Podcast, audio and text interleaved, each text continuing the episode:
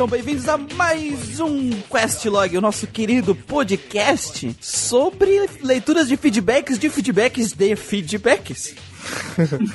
Sempre é assim, né? Leitura de Sempre feedbacks, assim. de feedbacks, de feedbacks. Cara, isso é muito filosófico, muito profundo. isso. É o podcast preferido da nossa galera. A gente se mata gravando 6 horas de, de Final Fantasy VI, mas o pessoal quer o Questlog. Pois é. E aqui comigo eu tenho o Sr. Manuel. e aí? Como é que vai? Estou dando tchauzinho pro microfone. E aí, Manuel, pelo que eu soube, assim, que eu vi lá no isso é verdade que tu tá jogando um Musou Point and Click? Sou um point and click isométrico, velho. Distribuidor de mouses. Com Cara. conta de hack and slash. né? Só faltava ser mobile isso aí. E pior, e pior, é um jogo do capeta ainda. O que, você tá jogando aí, com, mano? com todas essas características não tinha como não ser, né? Pois é, cara, é o diabão, né? O Diablo. Uh, olha só quem se rendeu. É, cara, ao eu tenho uma listinha de western que eu tenho que jogar. Ah. Eu já acabei meus mid-magic, o Diablo. Eu ia ter que jogar mais cedo ou mais tarde, né? Então, bora É. jogar o jogo do capeta agora. Manuel Diablo eu pegou já dois- joguei esse ano também, o Diablo 1 eu também já foi. Já joguei um e o 2 esse ano. O Manuel pegou 2020, que é o ano da, que tá tudo indo pra vala mesmo, e falou assim: ah, vamos tra- transformar esse ano no western, né? Ah, vai. Pra- pra- quando a gente vê ele, ele vai estar com uma camisa Eu Amo Western. Ah, cara. Não, não vamos exagerar, não vamos difícil, exagerar. É, eu acho Eu que acho não é pra tanto, mas é, tá tendo umas surpresas interessantes nos westerns, cara. Tipo, Mid Magic teve um jogo muito legal, o World of Shin, que até comentei no podcast de jogos underrated. O Mid Magic 8 7 também foi muito bom. E agora eu tô no capeta. E. Sim, é um dungeon crawler. Onde você desce, tem uma dungeon enorme. Você desce, mata capeta, pega loot, volta na cidade, vende, compra poção, vai mata mais capeta. Ah, resumindo, tá melhor que Baldur's Gate. O Manuel tá assistindo em casa porque o jogo é só grind. É porque é grinding, tá ligado? Grinding, eu, eu entendo. Eu joguei os- todos os Dragon Quest, tirando 10 que não conta. Ou seja, eu me sinto em casa. É Apesar que, cara- de ser assim, Infinity e tal, mas assim, apesar de ser o a Engine Infinity, aquela coisa feia, horrorosa, com os bonecos estreoto, como ele não é tão focado em plot igual Baldur's Gate, a falta de expressividade não te incomoda. Tanto Exato, assim. isso é real. E cara, é que bom que você tá jogando um, porque quando você for jogar o dois, você vai ver o salto gigantesco que é de um pro outro, cara. Fiquei sabendo, rapaz. Fiquei sabendo que dá uma melhorada boa. Dá, Boa. dá, melhora Principalmente no tempo de jogo, né? Porque eu acho que eu devo estar o quê? Com as 5 horas aqui, eu já estou- tô quase chegando no Diabo.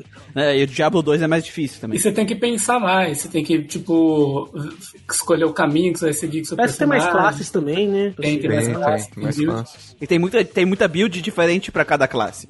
E tem muito drop também, tipo, drop Uh, de coisa- de coisa boa, sabe? Coisa lendária, coisa mágica, coisa Legal, rara. cara. Uma das melhores coisas de western é lutear, cara. Sim. É, pra Vejo ver- um bicho morto lá, eu quero lutear. Fico clicando.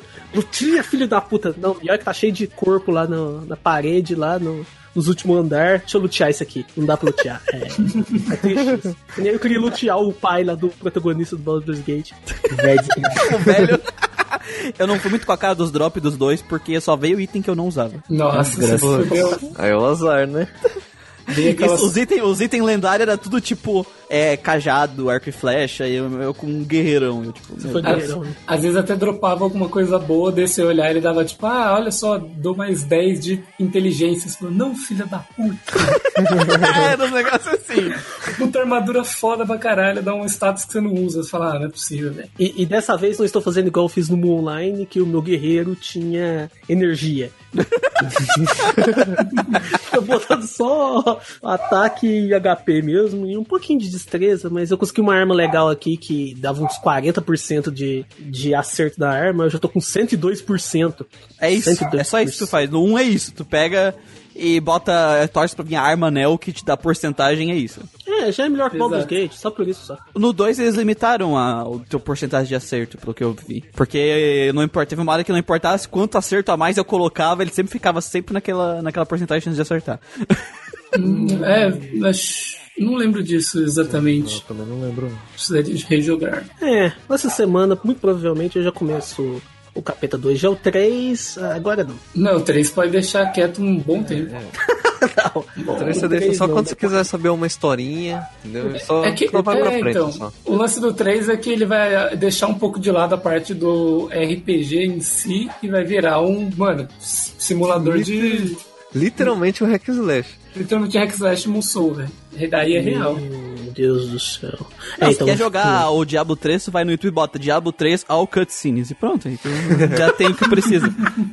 É, porque depois do, do Capeta 2 eu quero ver os Fallout também, né? Pelo menos os dois primeiros. Ah, sim. Aí, vamos vendo. Mas eu não quero ficar o ano inteiro jogando Western, não. Eu quero pegar, tirar uns meses aí pra jogar um- uns JRPG também. Tá saturado Sabe já, é tá é? saturando. Pois é, já tá. Não, por enquanto tá ok, né? Foi.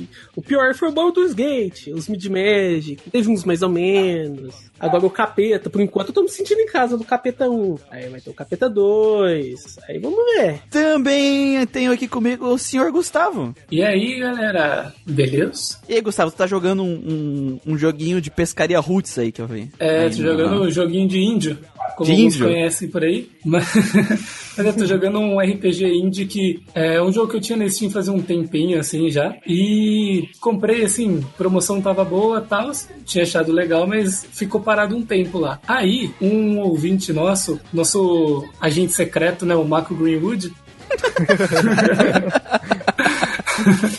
ele postou sobre esse jogo lá no grupo e porque tinha saído Enca- é, Enchanted Edition, né? Sim. Aí ele postou no grupo tal sobre o jogo. Aí eu falei pra ele, ah, eu tenho esse jogo faz um tempo tal. Ele achou que tinha saído né, recentemente, mas era só essa, essa versão, né? Aí eu falei assim, ah, vou ver um trailer pra ver se tenha comparando as duas versões. Porque eu vi que eu ganhei a Enchanted Edition, né? Substituiu minha versão. Aí não tinha o trailer comparando, mas eu vi o trailerzinho do jogo e falei, mano, vou baixar dar uma testada, vá. Ah, cara, para quê? Já tenho 15 horas de jogo já. E tô me divertindo bastante, cara. Porra, sabe quando você joga assim, você fala, meu, pessoal do indie, cara, os caras têm paixão no que faz, velho. Você consegue ver, os caras não tem, não tem medo de arriscar e faz, consegue fazer um jogo com uma historinha legal, sabe? É aquela coisa que você já viu em outros jogos, mas que, porra, que um negócio que cativa, cara. Eu tô curtindo muito jogar o jogo. É aquela coisa que tu já nem vê mais hoje em dia, que, por mais que seja clichê, tá tão bem, bem feitinho que tu ama, né? Exato, exato, velho. É um negócio que, assim, quando acontece, você fala, caralho, que legal. Daí você para pra me pensar, tipo, ah, nada de novo, mas é legal. Então tá cumprindo o propósito, sabe? Funciona bem, né? Diverte a É pessoa. isso que importa. Funciona, cara. E eu, tava, eu jogo esse jogo pensando, porra, vou recomendar pros caras. Porra, vou falar pros caras jogar, porque acho que o Manuel vai gostar, que o Christian vai, vai gostar também. Você é o Muriel Lucas e tal. Porque eu vejo elementos de coisas que vocês falam que gostam em jogos e eu vejo eles aplicando aqui, sabe? Claro que, claro que tem uma coisa ou outra é impossível, né? Que eu- que eu vejo, sinto falta, acho que poderia ter sido feito melhor. Mas por enquanto, cara, tenho muitos elogios ao jogo. É, provavelmente ele entra no batidão. É, vai ser uma boa, vou querer falar dele no batidão. E assim, Eu tenho ele na minha lista de desejos há uns 4 anos. eu acho que. Eu acho que parei pra pensar agora, eu tava tipo, fazendo aquele suspensezinho pra apresentar o jogo e não falei o nome até agora. Qual é o nome? Eu percebi eu já que era o nome. aí, aí esquece e termina o podcast Qual é o nome do falando jogo? ainda bem que eu né? lembrei. E o jogo se chama Arafel. Arafel. Arafel. Deixa eu ver. E é uma pixel art bem bonita, velho. Bem bonito, cara. O joguinho inteiro tá muito bonito. Os itens têm ícones próprios e tal. Os, os, é, os itens e equipamentos no, total, no geral, assim. E é isso, cara. Ele te dá muitos elementos bons pra, pra exploração. Você consegue agachar pra entrar em, em, em buraco, tá ligado? Você consegue pular na água, explorar nadando, caçar, é, pescar com as próprias mãos, porque você vai pular na água, você não precisa nem de vara. Então tem pescaria no jogo. Mas ela pega peixe daquele jeito mesmo ou era só um videozinho que Não, tava era- pegando é algum peixe, item? era Era peixe. peixe mesmo? Você tem que até que meio que Caralho. perseguir o peixe, assim. Ou você, tipo. ou você vê o padrão que ele tá fazendo pra você dar de encontro, ou você vai seguindo ele. o, o jogo tem música, assim, sei lá, cada cidade tem uma musiquinha, tem uma música de mapa, mas ele peca numa coisa, cara, que realmente é um vacilo. O quê? Ok. Ai, ele não tem música de batalha, velho. Como assim? Não tem música de Tem, batalha? mano, isso é uma coisa que me chateou muito. Agora eu já tô acostumado. Caralho. É, é a música bat- do cenário? É a música do cenário. Que bizarro, cara. Isso é estranho mesmo. Cara, e é, e é triste, vou dizer pra vocês que assim, teve momentos que eu falei assim, cara, cadê uma música pra me animar nessa porra? Só que assim, pelo menos boss fight tem música. Mas realmente, realmente é um vacilo aí dos caras. Tirando algumas coisinhas assim, alguns detalhezinhos de. Ah, quer dizer, você releva por ser um indie, que não caso não é música de batalha, são outros. Mas tô, re- recomendo sim pra galera. viu? Também temos aqui comigo o nosso amigo Lucas. E aí, pessoal? Então, Lucas, você tá jogando alguma coisa? Algum coisinho no PS4, PS3, o melhor console de todos os tempos? Cara, eu tô me coçando pra começar um jogo no PS3, mas vou deixar pra outra semana. Aham. É, o último jogo que eu joguei foi o Bloodstained, que eu joguei completo, né, que eu terminei. Hum, pô, faz tempinho já. né? É, eu tô, eu tô jogando, na verdade, eu tô rejogando o Persona 5 normal, não o Royal, mas eu vou dar uma parada nele porque eu vou Play 3. Que Play 3 é um videogame superior, não adianta? Exatamente. É um videogame cativante, cara. Eu não sei porque eu não tinha isso antes. Eu tive que comprar um, um 360 que virou peso de papel. Mas eu quero falar um pouco sobre o Bloodstained. Porque foi um jogo que eu estou em uma relação de amor e ódio. Por que, vocês me perguntam? Da onde veio o amor, né? Porque da última vez que eu, que eu lembro de você falar era só ódio. Pois é, cara. É que assim, é aquele negócio, a gente até curte jogos que não são tão bons, certo? Mas é melhor evitar. Mas é melhor evitar. Só que eu vejo alguns problemas do Bloodstained que me faz não jogar ele novamente. É mesmo ele tendo um fator replay pra jogar novamente. Porque ele tem muita coisa dentro do jogo que eu achei Ele tem um inútil. fator replay? Tem. Eu não vi nenhum, e olha que eu joguei ele pra caralho. Ele tem o fator replay e tem o modo boss rush, mais um modo lá que também não dá vontade tem nenhuma o modo de lá jogar. do- o modo lá do Zangetsu, que eu nem sei se eles vão liberar, quando eles vão liberar, se É, eles ele- vão liberar. Dizem os boatos. É, o Zangetsu, ele é tipo, pelo que, eu, que dá a entender, né? É um tipo o modo do Richter do Symphony of the Night, sabe? No modo sem elementos RPG e tal. Hum. Dizem os boatos, dizem, não sei.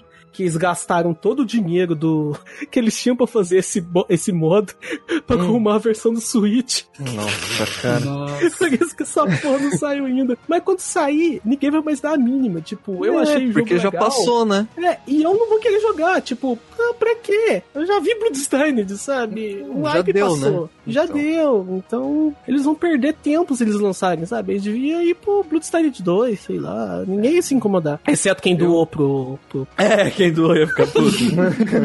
quem doou pra E alcançar a meta ainda. E eles colocaram o nome de todo mundo que doou no, no final Colocou, do jogo. Isso eu achei mundo. muito legal da, da Tem parte umas da- referências de Castlevania também, que é legal. Mas a história é uma merda.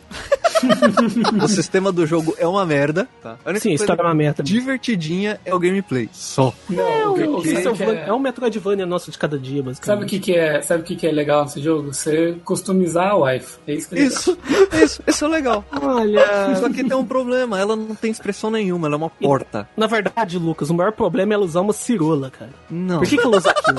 Caralho.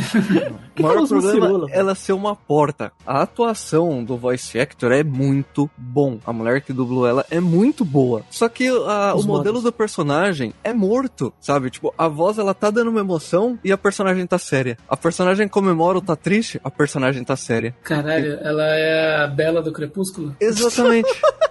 Exatamente. As referências, velho. O foda é que, tipo, o jogo ele tem uma arte tão bonita. Tem umas, tem umas cenas que mostram no começo, que elas estão desenhadas, sabe, com o texto embaixo. Uhum. É, você vê que tem uma arte muito bonita. Eles podiam ter pegado a Portate, igual tem nos Metroidvania do GBA. Isso iria mascarar o defeito do- dos modelos. Não, isso ia mascarar. É porque é o seguinte, né? Como o jogo ele é, ele é visão lateral, os personagens são pequenos, você não se incomoda tanto. Algo parecido acontece com Shield of Light. Não, não, mas durante o gameplay não tem problema. O problema é Então, durante é. as conversas. É, então, Esse ia, é ia dar uma ajuda, né? É, ia dar uma mascarada. Ia dar uma mascarada legal, mas é feio pra caralho mesmo. Nossa. Mas o jogo é aquilo, né? Comprei usado, né? Comprei, achei ele baratinho pelo preço que tá no PSN, né? Achei barato até. Mas eu não recomendaria jogar, não. Eu não recomendaria jogar. Porque o jogo é muito. A história dele é muito besta. E uma coisa que me deixa muito puto em qualquer jogo é o boss tá na última sala do último corredor do mundo. É tipo óbvio demais. assim. É, tipo, pra que que o boss tá na última sala do jogo, gente? Tá lá esperando. Tô esperando. Tipo, é um castelo. O- a ideia do jogo é que ele, você tá andando num castelo. O castelo tem que ter uma entrada legal, tá? Um, um, tipo, por exemplo, um centro trancado e o boss tá lá dentro. Você anda todo um entorno.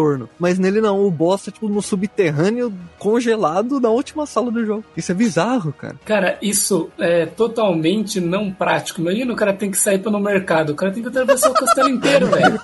Exato. Ele tem que passar por demônios congelados pra chegar no. no, no Às vezes, lá no meio mercado. dos demônios congelados, tem uma sessão de frios, né? Vai saber. É que nem, é que nem aqueles lugares que, tipo, cheio de puzzle e armadilha, tipo Resident Evil, assim. Imagina, cara, o cara tem que sair da mansão, É. tem que pegar a pedra que tá não sei aonde, colocar na estátua, pegar não sei o Isso- quê. Ele, ele vai no banheiro do cômodo de baixo e esquece o papel em cima. E aí? Já ia falar, coitado do Bowser, mas ele tem a Peach pra, pra entreter ele. Pra pegar as coisas pra ele. Porque o cara esquece o papel, tem que voltar desviando de machado que cai da parede, é uma loucura. Bola de fogo. Os culpa vê ele sai correndo, igual acontece no Super Mario RPG. É isso aí, cara. É uma loucura. Mas enfim, eu terminei ele em live, eu joguei ele em live completo. Só parei pra dar uma grindadinha pra pegar umas armas, né? Mas eu voltei e joguei a história toda em live. Obrigado pra quem me acompanhou, pra quem assistiu. Porra, rapaz, imagina, viu? Meu companheiro aí, ele e o Torrente, tava em todas. Mas isso aí, cara, vai ter mais lives aí futuramente, né? Sim. E Sim, que as certeza. pessoas acompanhem a gente. Comprei a gente se fuder, né? Porque o Lucas, uma hora eu, eu abri lá, assim, só. Só Só pra dar uma olhada. Só de zoa, de repente eu cheguei e ele já tava tomando no cu. Apanhando com um bicho lá. Pois é, te- teve dois bosses. Os dois bosses do começo do jogo é mais difícil do que o resto do jogo inteiro. Tem alguma coisa difícil em Bloodstained. não, não, difícil assim. Em comparação. Capaz de morrer. Ah, tem, tem bug no jogo, hein? Puta, tem muito bug no jogo. Tem um glitch pra matar um boss, que eu descobri sem querer, e matei o boss pelas costas, ele não me atacou. E tem muito bug visual dentro do jogo, tá? A câmera dá umas mexidas loucas e você não sabe o que tá acontecendo. Não, a câmera não é fixa. A câmera é fixa, mas tem meio que. Não chega a ser cutscenes, mas tipo uma ação de um personagem durante uma batalha do boss. Não, entendi. É Tipo- tipo aquelas cenas onde a câmera muda pra Sei, dar um ar mais cinemático pra coisa, sabe? E aí a câmera, pelo menos no PS4, tá? Ela dá uma bugada e ela, cara, vai de um lado pro outro, você não sabe nem onde você tá. Aí volta ao normal. Pior que eu, cara, eu não me lembro disso no, quando eu Pois joguei é. no PC. Deu na luta com o Zangetsu, deu na luta final. Cara, toda vez que vocês falaram o nome desse cara, eu achava que vocês iam falar Zangief. Eu já achei que eles estavam falando de Bleach. Que lá tem, né? Se bem que é aquilo lá, eu fui. Eu grindei tanto naquela porra daquele jogo. Eu fui chegar nos boss, minha amiga tava tipo o Hulk, sabe? Aí ele esmaga, era uns três hits, o bicho morria. Caralho, velho. Porque eu vim, eu tô acostumado do área, do Down of Sorrow, eu lembro do, do Down of Sorrow, do, do GBA. GBA não, do DS. Eu fiquei umas duas horas pra dropar uma única soul que eu não usei. é foda isso no, nesse jogo, cara. Eu fazia isso Eu também. não usei, cara. Era uma de Valkyria lá. Aham. Eu matava, parecia a Lennet, sabe? E é, eu também passei, eu passei muito tempo nessa aí. No Bloodstained eu acho que eu consegui todas. A mais chatinha é um bicho que aparece no trem. É da hora que você É tá, o, você tá é o andando. secreto? É, o É, você tem que secreto? dormir, aí você dorme, o bicho vem e dá um susto. Aí você acorda, você fica, meio que abre o olho, o bicho tá aproximando você. Aí você abre o olho, o bicho bem na tua cara, assim. Ele te mata com uns três hits, mas dá pra matar ele com ficando de cabeça pra baixo, usando time stop. Aí eu matei ele uma vez e ele dropou a soul. Caralho. Marcada do caralho. Muito bom. Mas então, eu vou, hoje eu vou falar de jogo que eu tô jogando também, que eu nunca falo nada. Então eu vou trazer aqui mesmo se ninguém Então, perguntar. se não quiser falar, não precisa falar também, não. Vamos pro É, eu também não quero nem ouvir. os caras Os caras começam. Vamos para as notícias então, pera. que eu, a gente tem, né, que como a gente já falou aqui no, no, podcast, esse é o nosso ano do WRPG, pra, pra uma parte da equipe. Pra quem era beat de DJ, né? Pra quem tinha uma opinião decente, sabe, tipo um gosto bom. É, e aí eu joguei o KOTOR, né, o Star Wars Knights of Old Republic. Hum, Hum, olha só. Jogando, jogando o jogo. Jogando o jogo com sistema D20 de gente, né? Cara, pior que aqui o sistema D20 não incomodou, porque, tipo, é tão fluido como funciona o sistema, assim, ele é tão ok. É, É, eu não me é senti 20, né? perdido. Eu olhava as skills, eu olhava o nome da skill, eu já entendia o que ela fazia. O nome da skill, Destruidor de Droid. Hum, eu acho que... beleza. Eu acho que é meio óbvio. É skill hackear é, segurança. É ok, é seguro. Era aquela coisa que você não precisa ficar, tipo, lendo pra você saber É. o que que é. Tipo, você já sabe, assim, daí você vai ler pra ver as nuances e tal, né? Mas, E, e uma coisa que eu gostei, apesar dele ser aquele combate em tempo real, onde tá acontecendo em tempo real, mas teus personagens estão lutando em turnos, é. Tu é muito mais participativo no combate. Porque assim, se tu deixar aí, ela age de uma forma burra. sim. É, nossa, né? E tipo assim, é, tem várias skills que os seus personagens podem aprender pra combate, tanto passiva, tanto pra te ativar em ti ou pra usar nos inimigos, e tu escolhe a ordem que tu vai ativar. Então tu tem que ir por personagem na, no, porque aqui é um RTS pau com pause também. E tanto pausa escolhe é, a ordem das suas ações e tu tem que ficar de olho pra elas acontecendo e tu colocando as novas ações pra cuidar da vida e tal. E isso deixa o combate mais interessante, porque aqui tu se sente participando ativamente do combate o tempo inteiro. Hum, isso é legal. Não achei, tipo assim, ó, tá na lista do meu top 10 combate. Não, mas eu senti que eu tava participando mais do combate do que só assistindo eles acontecendo, sabe? É, a mesma as classes que não eram Jedi, que tinham magia e tal. É. Magia. É. As classes. que não usava força. É, ele usava força. Eles tinham coisas pra fazer, né? Sim, as outras classes elas têm habilidades assim próprias e interessantes, né, Pra Sim. você conseguir usar junto assim pra bolar uma estratégia, às vezes passar em alguma parte você vai precisar de alguma classe em específico. Que nem, por exemplo, o primeiro Rancor que apareceu no jogo, você lembra? No Aham. comecinho do jogo? Sim. Eu matei ele com a Mission Val jogando granada, velho. Ah, sim, eu também. Foi uma granada aquele lá. Matei ele, na- acho que usei 10 granadas, mas foi. Eu chamei ele, eu entrei, eu entrei ali no lugar onde eu tava, onde ele não passava. Ah, na, na- no corredorzinho no a corredorzinho, coisa, e foi só granada. Até ele Fiz a morrer. mesma coisa, velho. Cara, não peita o boss. Não, é que, era, é, que, é que ele era um bicho que. é- é- ele foi feito pra te derrotar com mina ou granada, porque era um hit kill. Ele dava um hit kill. É. Ele foi feito não pra era isso. boss, ele era tipo, existe, tem essa dungeon e existe um monstro solto nessa dungeon. Tem como você fugir dele Ou ou, tem mata- como você tentar enfrentar. Só que ele é muito, level muito alto pra, pra se enfrentar no, naquele começo de jogo. E ele dá muita XP daí. Mas aí eu fui pela XP, né? Tava dois Sim. personagens meio caídos no chão de que eles foram a isca e o outro ficou jogando granada. Eu, eu fui com ela invisível, então eu tava Ah, a sozinho, Mission? sabe? Você tava com a Mission? É. Ah, É. é, isso que é da hora, porque, tipo assim, a Mission, ela é aquelas classes que. Ela, é, a, a personagem, né? Ela é daquelas classes que ela toma um hit da deita, né? Ela é Uhum, de papel. Ela é tipo Ranger. Isso. Só que ela é o ela tem stealth, ataque pelas costas, e aqui o ataque pelas costas funciona. E ela hackeia computador. Quando eu fiquei vi vi um computador, deixei ela em stealth, fui atrás do computador, mexi no computador, e eu desativei todos os sistemas de defesa do lugar. eu achei muito foda porque tipo assim, eu podia ter ido sem fazer isso. E aí teria um monte de inimigo no caminho, um monte de robô. E na hora que eu consegui hackear o sistema de segurança, eu acabei com todos os robôs da, da, da coisa. Eu desativei todos os robôs. E durante o caminho eu ia ativando eles e eles iam me seguindo, tipo.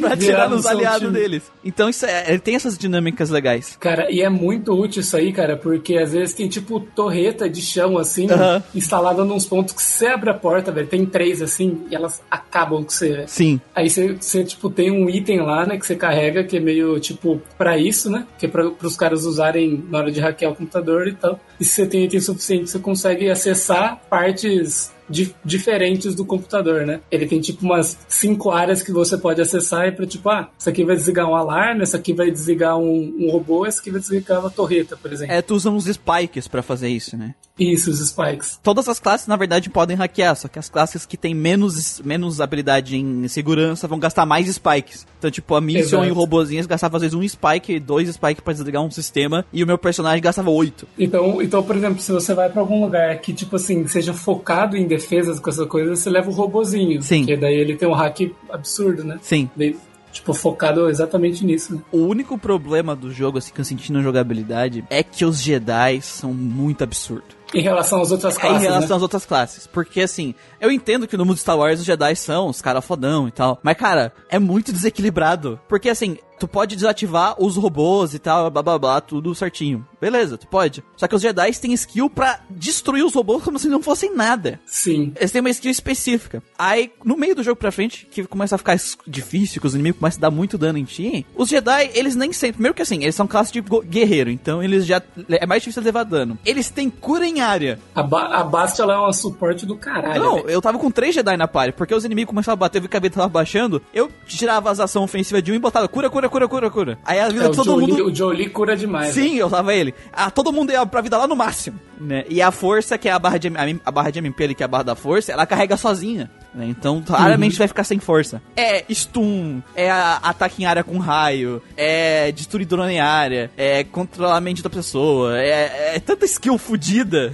que ele meio que Sim. inutiliza as outras classes. Ah, mas é, eles atacam de perto, né? Então, tipo, se o inimigo estiver longe, mano, eles saltam até o inimigo. Sim. Ele, ele é praticamente teleporta, ele tipo, tá aqui, às vezes eu tô aí, né, tô enfrentando, aí morreu o inimigo, eu pisquei, os personagens já estão do outro lado do mapa, batendo em alguém, que eu nem tinha pedido pra eles baterem, eles foram lá porque eles têm sangue nos olhos, eles não podem ver curtem, nada. os caras são sanguinários. Não pode ver nada se mexendo, Jedi é uma raça desgraçada, viu algum bicho se mexendo e mata, não tá nem aí. Quer ver a matança. É a matança. E o jogo, assim, cara, ele tem. Ele já é o sistema mais avançado desse negócio de escolhas, né? Aqui, é, tu tem essa, a minha quest principal, que ela tem vários finais, dependendo das escolhas que tu vai acumulando, indo pro lado negro ou lado da luz. Mas as próprias side quests. E as quests secundárias dos planetas que tu precisa fazer pra alcançar o objetivo da quest principal, elas têm desfechos diferentes dependendo das suas escolhas, né? Sim. E as situações mudam de acordo com as tuas escolhas. Então, às vezes, tipo, ah, tu pode ter um casal lá que eu tinha que ajudar eles a fugir, porque tinha um negócio de família, um negócio meio Romeo e Julieta, assim.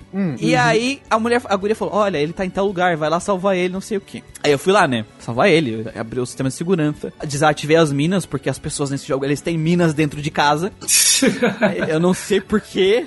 Mas aí, É. tipo, tu vai no banheiro e morre porque tu pisou na mina. Ok, beleza, desarmei as minas. Cheguei lá, ele falou, eu não vou sem ela. Eu tinha as opções. Não, beleza, eu vou lá falar com ela e vou tirar vocês dois juntos. Eu tinha a opção, pau no seu cu, eu vou te levar aqui que nem seja na porrada.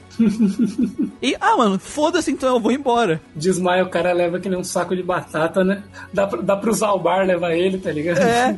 Dá tipo assim, Wookie levar ele. Dá pra te resolver essa situação de diferentes maneiras. Isso dá desfechos pro jogo. E isso é interessante, sabe? É legal ver isso. Na, tanto na side quest quanto na main quest, né? Tu vê esses desfechos. E, é, diferente do Baldur's Gate, eu reclamei de não ter interação, mesmo ele tendo aquele mesmo problema de- da liberdade, ah, tu escolhe a tua party. Primeiro que ele fez um bom trabalho em a party, em momentos de histórias, é, tem momentos que tu é obrigado a carregar tal pessoa, então ela interage diretamente com aquela narrativa. Uhum. Mas mesmo quando não tá assim, tu tem side quest pros personagens que não tem no Baldur's Gate, então eles conversam contigo, tem horas que tu tá caminhando assim na cidade e o jogo fala pra ti, olha, ele tá meio pensativo, tu quer conversar com ele? Tu pode conversar com ele e desenrola assim um, um relacionamento com eles. Uhum. E, às vezes tu tá conversando com um cara da main quest e o teu, o teu aliado chega e fala assim pra ti: Olha, cara, eu não sei, esse cara aí não é muito confiável. Talvez não seja bom a gente falar com ele. Ou ele vai lá e retruca o cara. Então eles interagem com a main quest. Teve uma hora quando eu tava na escola dos Siths que eu tava com um Jedi velhão. Sei. E, e aí eu tive que me infiltrar na escola do Sith. Ele fala, não, esses dois aqui são meus escravos. Aí ele pega e fala, ah, eu fico muito feliz que o mestre não bate em mim como batia antigamente. tipo, Caralho. eu fico, what the fuck? E ele começa a falar- me chamar de mestre, não sei o que. Ele começa a entrar no roleplay, tá ligado? E rindo, né? Porque ele é um desgraçado. Ele é um velho desgraçado. É, quando a gente, tem uma cena que a gente leva ele pra um lugar lá que tem um dos Star Maps que a gente tem que achar, que era um sistema de segurança que tinha que identificar a pessoa. É, E aí diz assim, é, tu pergunta, ah, quem foram as últimas pessoas que tentaram acessar esse sistema? Aí só falando, ah, um Wookie tentou tantas vezes, não sei o que, quatro vezes. Ah, uns caras da corporação Cal tentaram três vezes. O velho tentou 154. O Jolie, né? É, aí ele fala, ah, eu sou muito insistente. e às vezes os personagens eles interagem entre eles. Uhum. É, a, quando eu botei a Mission e o. A, E a o, Bastila, né? E o piloto, a primeira vez, botei os pilotos. Ah, o. Cin- o, Carth, Carth. É, o Carth. Carth. Cinco minutos depois, eles já estavam brigando. Porque ele trata ela que nem criança e ela não gosta que tratem ela que nem criança. É, e, e o legal do Carth é que ele traz, é, tipo assim, ele traz conflito com você também, né, Sim, cara? é. Ele não confia em ti. Ele Ele, não confia confia em ninguém, na Jedi, verdade. né? É, Na ele não confia em ninguém, na verdade, né? Ele tem um trauma na vida dele que tu pode descobrir ou não, é opcional, mas que ele foi traído e tal, mas isso é um plot do jogo. E quando tu bota ela, a Bastila, a- ela fala com a Bastila, Bastila, tu já usou a tua força pra, pra alguma coisa zoada, tipo uma, uma pegadinha, alguma coisa? E a Bastila, não, porque isso seria errado, não sei o que, que era papo Jedi, né? Aí ela, ah, mas você nunca pensou, não sei o que? Não, isso é um pensamento infantil, não sei o que. Aí a, a, a Mission já fica puta porque chama ela de criança, né? Não sei o que. E aí do nada, alguma coisa puxa o pé da. da, Da Mission. Ela cai de bunda no chão. E ela, porra, o que que tu tá fazendo? E a Batman, eu não sei do que Não tu tá do- falando. Não sei o que você tá falando, né? Então, tu tem uma interação da party, isso eu achei legal, assim. Tipo, é de vez em quando, mas a tua- tu sente que a tua party tá viva contigo ali naquela campanha. É, apesar do Sim. foco da campanha ser tu. E, e o jogo te entrega uma história interessante. É, é interessante, tipo assim, ela te deixa entretido. Ela é o suficiente pra te deixar entretido. Foi a experiência que eu tive. E uma gameplay também que ela te deixa entretido, sabe? Sim. E, o- e o, o- eu acho que o, o plot twist do jogo é muito bom, cara. Eu, quando eu, quando eu vi a primeira vez, fiquei impactadíssimo. E o Muriel ficou revoltadíssimo. Foi muito engraçado, velho. É, mandei ela, tipo, o Gustavo é revoltado. É, Porque, tipo assim, o jogo, ele me jogou na cara o tempo inteiro, o plot twist. Só que eu não percebi. E aí, quando ele revela, ele ainda faz flashback te mostrando todas as dicas que ele deu. Uhum. E que tu não percebeu. Que filho da puta. e eu fiquei muito puto, velho. Depois realmente, né? Depois que você descobre também, né? Tipo, o, o que aconteceu e o, como você tava levando sua vida até chegar nesse ponto, né? É. Realmente é algo que, que justifica o Muriel ter ficado putaço. É, que os Jedi foram formados em teatro, né? Uhum. É, É uns- eles têm. Nossa, velho, que. Nossa, que vontade. Eu já falei, se o jogo tivesse. Cara, eu, eu quero jogar uma versão de Kotor onde eu posso. Eu não quero, destro- não quero ser um Sith que destrói a galáxia. Não quero matar as pessoas. Eu só quero matar Jedi. Só isso. É só isso que eu quero. Essa, cara, assim, ó, eu só quero extinguir Jedi e Sith da raça desse, desse universo. Era só isso que eu queria. Esse era, era o meu objetivo. Não deu, mas é isso que eu queria. Então, Quando, quando o Muriel jogar o Kotor 2, sei lá, ele vai ser full Sith com certeza. cara, é, tinha, tem, Jedi nunca mais. tem sabre de luz, eu tomo cor matando. Tô nem aí. Eu Qualquer não- coisa. Qualquer coisa. Mas eu, eu me pergunto, eu acho que a graça desse jogo deve ser jogar com Sif, né? Ah, os dois é legal. Os dois é porque legal. Os dois, porque ele tem histórias e interações legais pros dois, entendeu? Que o Sif é os pau no cu, tem sabre de luz vermelho, eles têm um sabre de luz vermelho, né? Não, mas dá pra te usar sabre de luz vermelho. Eu usei. O meu personagem tava dois sabres. Eu botei um azul e um vermelho pra ficar esteticamente legal. Boa. Você devia ter usado, você devia ter usado um vermelho e um roxo. Fica a dica aí. Pra mim, essa é uma cor só, cara. Terminando nossa- os nossos joguinhos, né? com essa, as nossas histórias com os jogos que estamos jogando. Vamos então começar o nosso questlog lindo, onde vamos ler os feedbacks do questlog número 8, dos últimos drops que lançamos, do podcast Tales of Berseria. Antes de a gente entrar nos agradecimentos, alguns recadinhos importantes, né? Se você quiser deixar o seu feedback desse podcast ou de qualquer outro podcast, como é que tu faz? Você pode mandar e-mails para contato geekquest@gmail.com. Você pode comentar ou mandar mensagens para nossas páginas nas redes sociais. No Facebook você vai achar a gente pelo GeekQuest ou pelo JRPG que voa. No Instagram, Twitter e Alfanista você acha a gente por GrindingCast. Mandando mensagem ou comentando a publicação do podcast, a gente vai achar o seu feedback e ler ele aqui no Questlog. Quem quer ter uma interação maior, nós temos um grupo no Facebook chamado RPGeiros do Grindcast. Então, venha ser um RPG do Grindcast, venha dividir com nós as suas experiências de joguinhos lá no grupo, que tá bem legal, bem divertido. Entra lá, vai ter o link aqui na descrição. No mais, caso você não saiba, é os Grindcasts e os Drops estão sendo gravados ao vivo. A gente tá fazendo a gravação ao vivo na Twitch do Grindcast. Então você pode entrar lá em Twitch TV barra Grindcast pra acompanhar nossas lives e acompanhando a gente nas redes sociais, onde você sabe sempre quando vai ser a próxima live. Vamos agradecer todo mundo que tem interagido nas nossas redes sociais, escutado o nosso podcast, assistido a nossa live e os nossos agradecimentos especiais pra quem mandou feedbacks, começando pra quem mandou e-mail pra gente, o Tito Aureliano, o Vladimir Almeida e o nosso querido Paulo Torrente. Paulo Torrente é guerreiro, né, cara? É, ele- ele tá em tudo, velho. Ele tá em tudo, cara. Tem? Gente boa demais. Nós também queremos agradecer as pessoas que sempre comentam lá no Facebook. Em especial, o Fernando Félix, o Marco Greenwood, Lucas Ramires, Eric Santos, Dragão Vermelho, Jean Carlos, Fernando Floriano, Francisco Wolf Santana Jr., Yuri Lagos e o Matheus Macedo. E nós gostaríamos de agradecer também o pessoal que está sempre comentando lá no Instagram, em especial o Edson Machado, Vinícius Inc., o Marcel Underline Takassi, o Felipe Angel 01, Guilherme G. Souza, o Nitaço, o Esdras Underline Romero, Thiago Bonegri, o Mac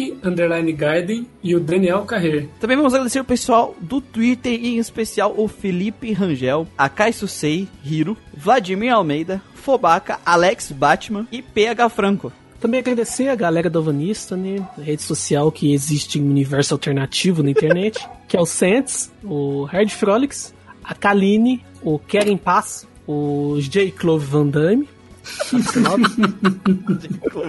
Gustavo Hawk, o Vinícius Underline Santana, o XCH Underline Choran, o W. Clayton, o Luke Nakama, o Sphere Wind, famoso Sphere Wind, e o Master Moon. Sierra Wind é outro que tá, tá participando das lives também. Guerreiro também. cara. Guerreiro também. Muito guerreiro. O, o Vinícius André Santana também aparece lá nas lives de vez em quando pra, pra assistir. Parece, cara. Mas é muito Vinícius Santana. Abraço pra ele. Cara, O, o Hiro lá do, do Twitter também aparece direto. O pessoal tá, tá curtindo as lives, né? Eu achei que ninguém queria ouvir nossas lives de 5 horas de É, gravação. nem fale. Mas tá todo mundo assistindo, tô bem feliz. E, e é legal, cara, que daí eles vão ver realmente né, o produto final e a gravação, né, a diferença. a diferença, né? Que dá a, edição pro podcast. O milagre da edição Muriel. Bom, di- dito isso, agradecimentos feitos, vamos para a leitura dos feedbacks. Tá começando os feedbacks gerais pelo Hardfolix, que ele ouviu o nosso podcast de número 2. Nossa, que vergonha. É. O... ah, cara, já tô com vergonha dos podcasts antigos. Era tão, era tão Ah, no são legais. comecinho. Era É tão no comecinho. legais, é. É sinal que estamos evoluindo, cara. Isso é muito bom. Verdade. Tinha tanta coisa que eu devia ter falado nesse podcast que a gente devia ter falado. Pior seria se você olhasse pra ele e falasse, nossa, hoje em dia eu tô tão pior. ai, ai, ai, realmente. É, aí com certeza. Mas ele ouviu o podcast de ERPG ou não é? Esse podcast aí polêmico. Polêmico. Polêmicas. Então ele, o feedback dele começa assim: Ouvi esse EP e concordo com absolutamente tudo. Olha só. Olha só, nem eu concordo com tudo que eu falei. Concorda sim. Você tem que concordar. Ah, eu gostei muito da parte que, que falam sobre os primeiros passos do gênero. Finalmente alguém teve a decência de dizer que Dragon Quest é o primeiro RPG oriental e não Zelda. Só o Link's Adventure é um RPG. Não tira uma vírgula É, disso. não, é- essa não é a parte que eu não concordo comigo. Essa é a parte que eu concordo ainda. Outra fita. Considero as Sinfonia da Noite uma excelente fusão de action RPG com é, plataforma de vento. Mas a parte que me pega mesmo é a parte de exploração e ação e não a parte de RPG. Sim, Sim, todo mundo concorda. Concorda, não. É, a, a questão é que o Igarashi, é, pelas entrevistas que eu já ouvi dele, ele queria que o jogo ele fosse só um joguinho com ele, alguns elementos de RPG, que a gente tem bastante hoje em dia. Só que ele colocou tanto, tanto. ele colocou tanta coisa de RPG no jogo que tipo, é demais pra ser um jogo. Pra se considerar um jogo que a estrutura de gameplay dele não é RPG, não é uma estrutura de RPG. Claro que tem a discussão do roleplay ainda e tudo mais, mas a estrutura que aí é outra discussão. Mas a estrutura do jogo acabou sendo muito action RPG por causa disso. Não ouvi o, o episódio específico do Sinfonia da Noite, mas há de se dizer que um Metroidvania com um subgênero de plataforma Adventure tem parâmetros pré-estabelecidos bem fortes. Os principais sendo backtracking como forma de progressão, mas principalmente a superação dos obstáculos através de habilidades adquiridas pelos bonecos. Bonecos, Bonecos. é. Boneco. Ah, é isso aí. Ah, não faz isso comigo, não. Obrigado, Hard não. Frogs, obrigado. A produção acabou de dizer a mensagem aqui que boneco é certo. Pode falar boneco. E não quis como Zelda, MMs, é, Mega Man, é esse aqui? Mega Man GX, né? Ok? Ou Souls, que, que já me eh, estendi demais. Mas é isso. PS, Inazuma Eleven é RPG sim. Aqui, ó, Inazuma Eleven é RPG sim, ó. O diretor tá dizendo, não é? Que pra mim, eh, Metroidvania é basicamente um action platform com backtracking. Né? Mas não é isso? É, tipo assim, ela. A única coisa que ele muda de um action adventure é o, como a exploração funciona, né? É, exploração de Metroid. É, mas é, é basicamente, na verdade, é o Metroid, né? O Metroid, o Metroid do Vânia Exploração de. Metroid. exploração de Metroid, sabe? Eles aplicaram isso e transformaram no gênero. Bom, e o próximo que a gente vai ler é do Vladimir Almeida. Fala galera, tranquilo? Espero que tudo esteja indo muito bem. Ah, tá né? Mais ou menos. E você, pessoal? É, eu não aguento mais jogar WPG. Eu não aguento mais. Não aguento Eu tô vendo capeta casa. todo né? quanto é aqui, cara. Eu vejo gente morta. Eu vejo gente morta também e sou eu que matei eles. Que horror. Agora que eu terminei o Kotor, eu- vou jogar algum Neptunia pra me desintoxicar de, de, de Western. É né? Tem que tirar do É tipo Achei quase que um banho, né? É, Tormenta. um banho. Achei que você ia pro Planescape. Tormenta. Tu tem que tomar banho do negócio japonês mais lixo tóxico que tu puder pra poder se É, desintoxicar. o bagulho mais japoronga impossível. Bom, há pouco tempo descobri, que, descobri o podcast de vocês e curti muito. Apesar de jogar pouco, bem pouco mesmo, afinal tenho esposa e filhos que demandam tempo de vida. Dessa forma, jogo muito mobile. jogo muito mobile. jogo muito mobile. Geralmente emuladores e uso um controle de Xbox One para um melhor conforto. Bom, dito isso, estou jogando Jonah Dark do PSP. Sempre começo, mas nunca consigo terminar. KKKKK. Mas dessa vez, acredito que vou terminar. Já jogaram? A minha dica pra terminar jogos é monte um podcast. Cria uma responsabilidade que você não tem Cria. condição de lidar. Olha, eu, eu juro pra vocês que se não fosse o podcast, eu não teria terminado Baldur- Baldur's Gate, cara. Não, de jeito nenhum. Cara, eu teria, é- eu sou masoquista, eu acho. Ah, eu não, eu fui profissional nesse, nesse dia. Cara, eu consegui a conquista de, de zerar o jogo com toda a parte morta, cara. Foi muito épico. Cara, é porque, tipo assim, antes do projeto eu jogava, tipo, ah, assim, terminava o quê? Uns 5, uns 3, 4 RPG por ano? É isso? Agora, no mínimo duas vezes. É, né? não, eu, eu- hoje tá no mês 5, né? Eu já terminei 9 esse ano. Então, se, se a gente não contar é- os das 4 das férias como desse ano ainda. Se a gente contar os das férias com esse ano aí, já são 13. O Rhapsody dá pra contar já. Mas assim, é bom, cara, porque você não cai naquela de você começar um jogo, jogar 10 horas e parar e falar, ah, depois continuo. Ou Você tipo, se obriga a parar. É, você, Ah, se obri- continuar. você se obriga a continuar, a zerar o negócio. Seja tanto pra gravar, quanto pra fazer review, quanto se você começa fazendo check-in, coisa assim, te estimula. A estimula é, continuar. a comunidade. Review é uma boa, viu? Fica a. É, então, e é, às vezes você posta que tá jogando o jogo, a galera comenta, pergunta sobre e tal, é um negócio que, que meio que estimula você mesmo a. a- A, a dica que eu Continuar. dou é, abre uma conta no Alvanista e entra no RPGeiros do Grinding Cast e vai lá Olha postando, aí. e vai lá postando a sua opinião, vai, vai jogando, joga um dia, já vai lá e posta o que tu tá achando do jogo, tira print, posta vídeo que a gente vai lá e comenta, a gente conversa, todo mundo lá participando. E aí, isso dá uma, um gás pra pessoa continuar jogando o jogo. Pois é. Dá, é bom, velho. Poder conversar com os outros dá um. totalmente outro pega. Quanto ao Joana Dark do, do PSP, ele foi um dos primeiros jogos que eu joguei no, no PSP. Eu lembro que eu tava procurando jogos, eu vi, nossa, tem animação, tem cena de anime, eu vou baixar. Ele é um jogo tático, arroz com feijão, sabe? Aí os teus personagens, eles têm uma armadura lá que eles se transformam no meio da batalha, tem uns quatro personagens. Aí se você mata o inimigo, você pode atacar de novo. Pensa num, ca- num negócio roubado. Mas o jogo é legal, o jogo é divertido, é level 5, né? Level 5. E igual, igual eu comentei com o Gustavo, outro, outra gravação que a gente fez outro dia, é, tem um sapo que ele entra pra party, ele usa uma espada na boca, ele também tem uma armadura, e ele é aquele sapo que. Do que Rogue faz Galaxy. É, do Rogue Galaxy, que cospe os itens, come os itens do Rogue Galaxy. Que, que é, ele vem e fagocita né, dois itens, fica mastigando e cospe um novo item pra você. Eu lembro quando eu joguei, o tava jogando o Joana Dark, eu pensei, gente, que estúpido, por que, que tem um sapo? Aí quando eu fui jogar o Rogue Galaxy, minha cabeça explodiu. Caralho, olha ele aí.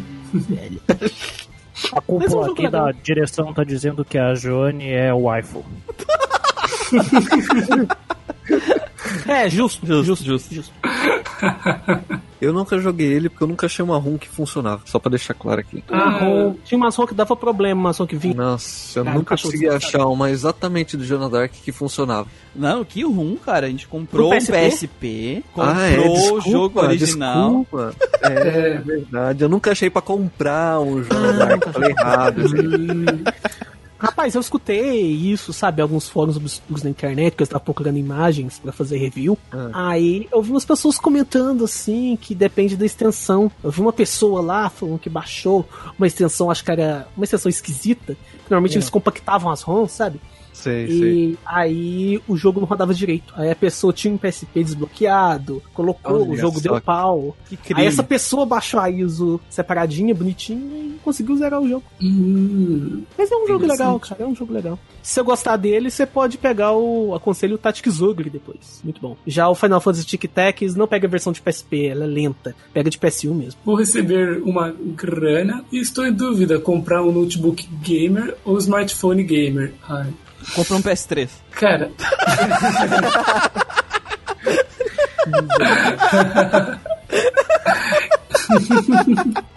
Eu acho que é unânime, né? Não, é, vamos esperar primeiro. Vamos esperar. Vamos pegar as condições dele, né? Às vezes. É, vamos ver primeiro o que ele vai Vamos falar. lá, pra- vamos lá, vamos falar. Bom, como jogo muito fora de casa, preciso escolher um dos dois. Estou nesse dilema. Celular, provável que jogue mais, porém tenho menos opções de jogo. No Note tem a Steam, que dispensa comentários. Bom, já exposto o que ele diz, eu acho que é assim. Se ele for jogar muito fora de casa, talvez compense ele pegar um portátil, né? Não. Eu acho que não, velho. É que o portátil é um mobile com grife, né? É, é porque é o seguinte, é, vai depender do quanto dinheiro ele tem e o que ele quer jogar. Por exemplo, Não, mas É, por exemplo, ele um abriu, Switch. ele abriu a opção de até um É. notebook, É. né? Gamer, que é caro, é, no mínimo 4 pau. notebook É gamer. porque, olha só, vamos, vamos analisar assim a situação. É, o Nintendo Switch Lite é uns 1.500 reais. Com esse dinheiro, você compra um celular, você roda emulador pra caralho. É, tem isso. Sim. Então, às vezes ele não precisa só de jogar, ele precisa de, por exemplo, navegar na internet, como ele fica muito tempo fora de casa. Então, às vezes, um celular, no caso, seria melhor. Tem que ver aquilo, É. né? O, depende do que, que ele quer jogar. Se, Tipo assim, se ele quer jogar que nem a gente, jogo velho, jogo antigo, jogo bom de O verdade. celular e um controle tá ótimo. O celular com, conseguir. é, com controle é, é perfeito. Dependendo do celular. A menos que tu queira jogar muitos jogos de pro PlayStation 2. Aí é obrigado a ser um notebook. Mas. não necessariamente os, já tem emulador de Play 2 Ah, celular. sei, mas não tá muito bom ainda. Eu vi os vídeos do pessoal. É, deve ser usado. Olha, meu irmão, ele tinha um, um celular que ele rodava o emulador de Play 2, ele conseguia rodar o God of War. Ou seja, ele já tá num nível de desenvolvimento É, razoável. ele tá, mas o problema desses emuladores é que eles têm que fazer ajuste pra jogos específicos, né? E, É, eles dão prioridade pros E jogos é, mainstream. até eu vi recente, é, porque eu acompanho um canal daqueles de consoles japoneses, aqueles consoles chineses, né? De Sei. portátil. E eu vi aqueles mini computador que é base Android. Que eles Sim. que tem muito, tipo assim, é, é um computador, tem gigas de memória RAM dentro do bagulho. E a mesmo assim, emulando o Play 2 ainda não é perfeito, comparado com o PC. No computador ele é meio zoado, né? Até no computador alguns jogos são meio zoadinhos. Então, tipo assim, é, cara, se tu puder comprar um celular muito bom e tu tem preferência pra ter um celular bom, é, tu vai conseguir emular tudo de PS1 pra baixo, certeza. Isso é certeza, assim, PS1 Nintendo pra 64, acho que até Dreamcast você vai conseguir. PSP também tu consegue emular num celular bom. O Wii também vai conseguir, ou seja, já vai dar uma, uma coisa boa, porque o Dolphin de celular é ótimo.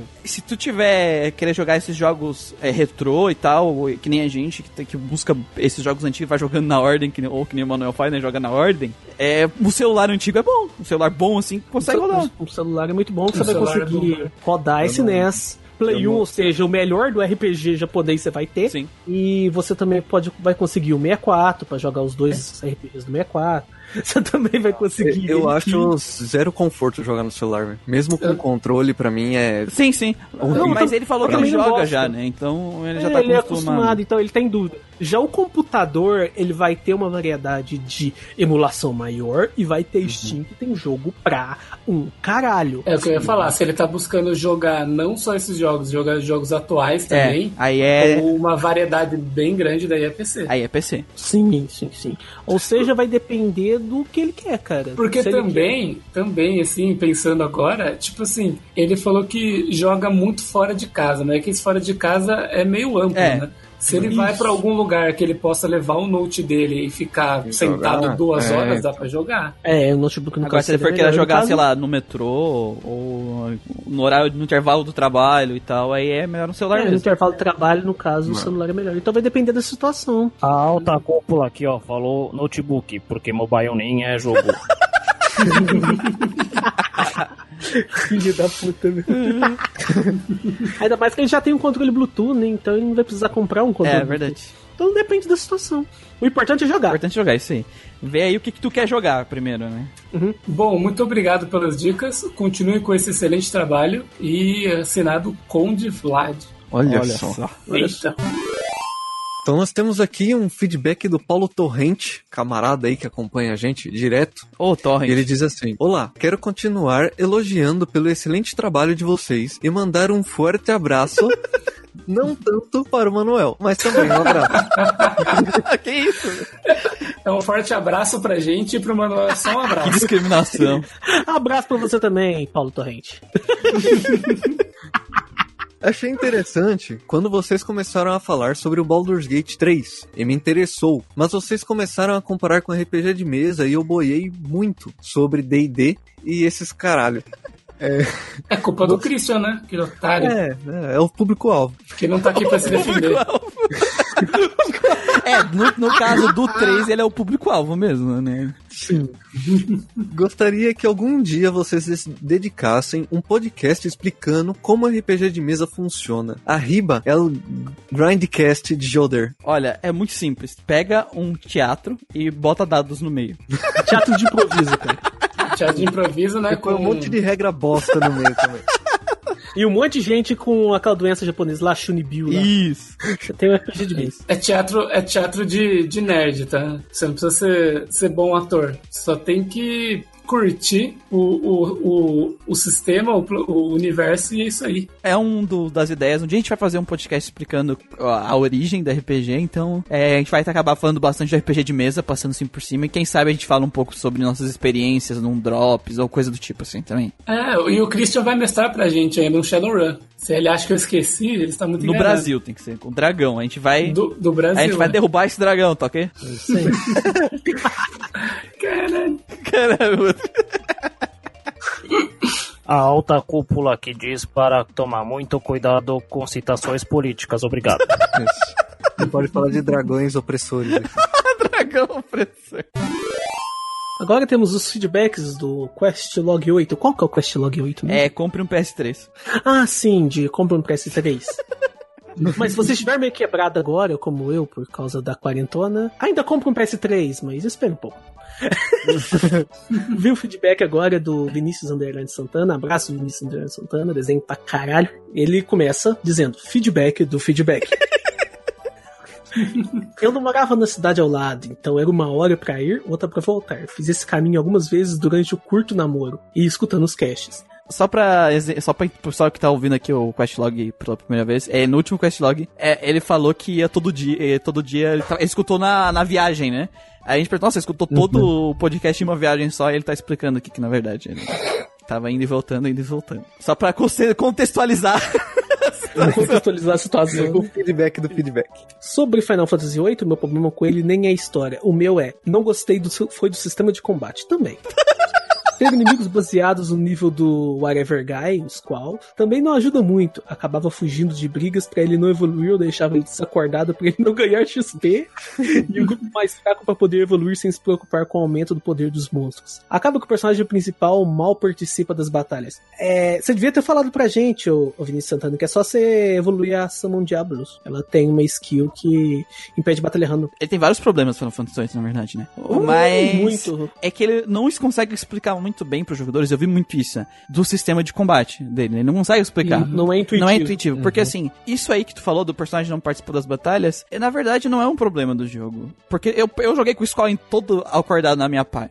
Porque, diferente dos outros jogos do Final Fantasy, o Final Fantasy VIII, o teu. o- a capacidade do personagem ficar mais forte não mora no level up. Ele mora nas junction. E no sistema de. no sistema de junction de forma geral. Então é lá, evoluindo as, as GF, que teu personagem vai ficar mais forte. E você tem que treinar bastante os limites do Skull É. também. Tipo, pegar o timing certinho de tá, tá, tá.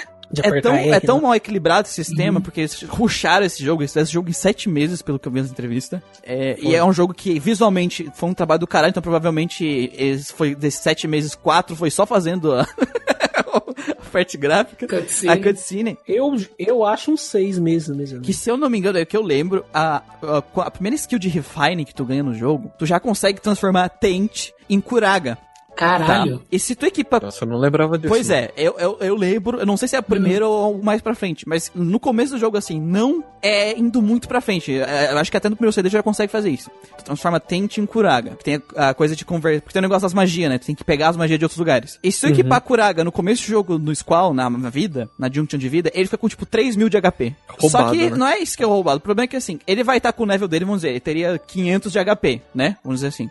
Só que 500 de HP, pra alguém que tem 3 mil de HP, é tipo o danger dele. Tá na vida amarela. Ah, Ah, aí ele fica, ele fica usando coisa Limite toda hora break daí. infinito. Ele tem que Ah, ele. Só que ele tá com uma vida que é a vida que ele deveria ter naquela situação. Aham. Hum, Aí você fica usando.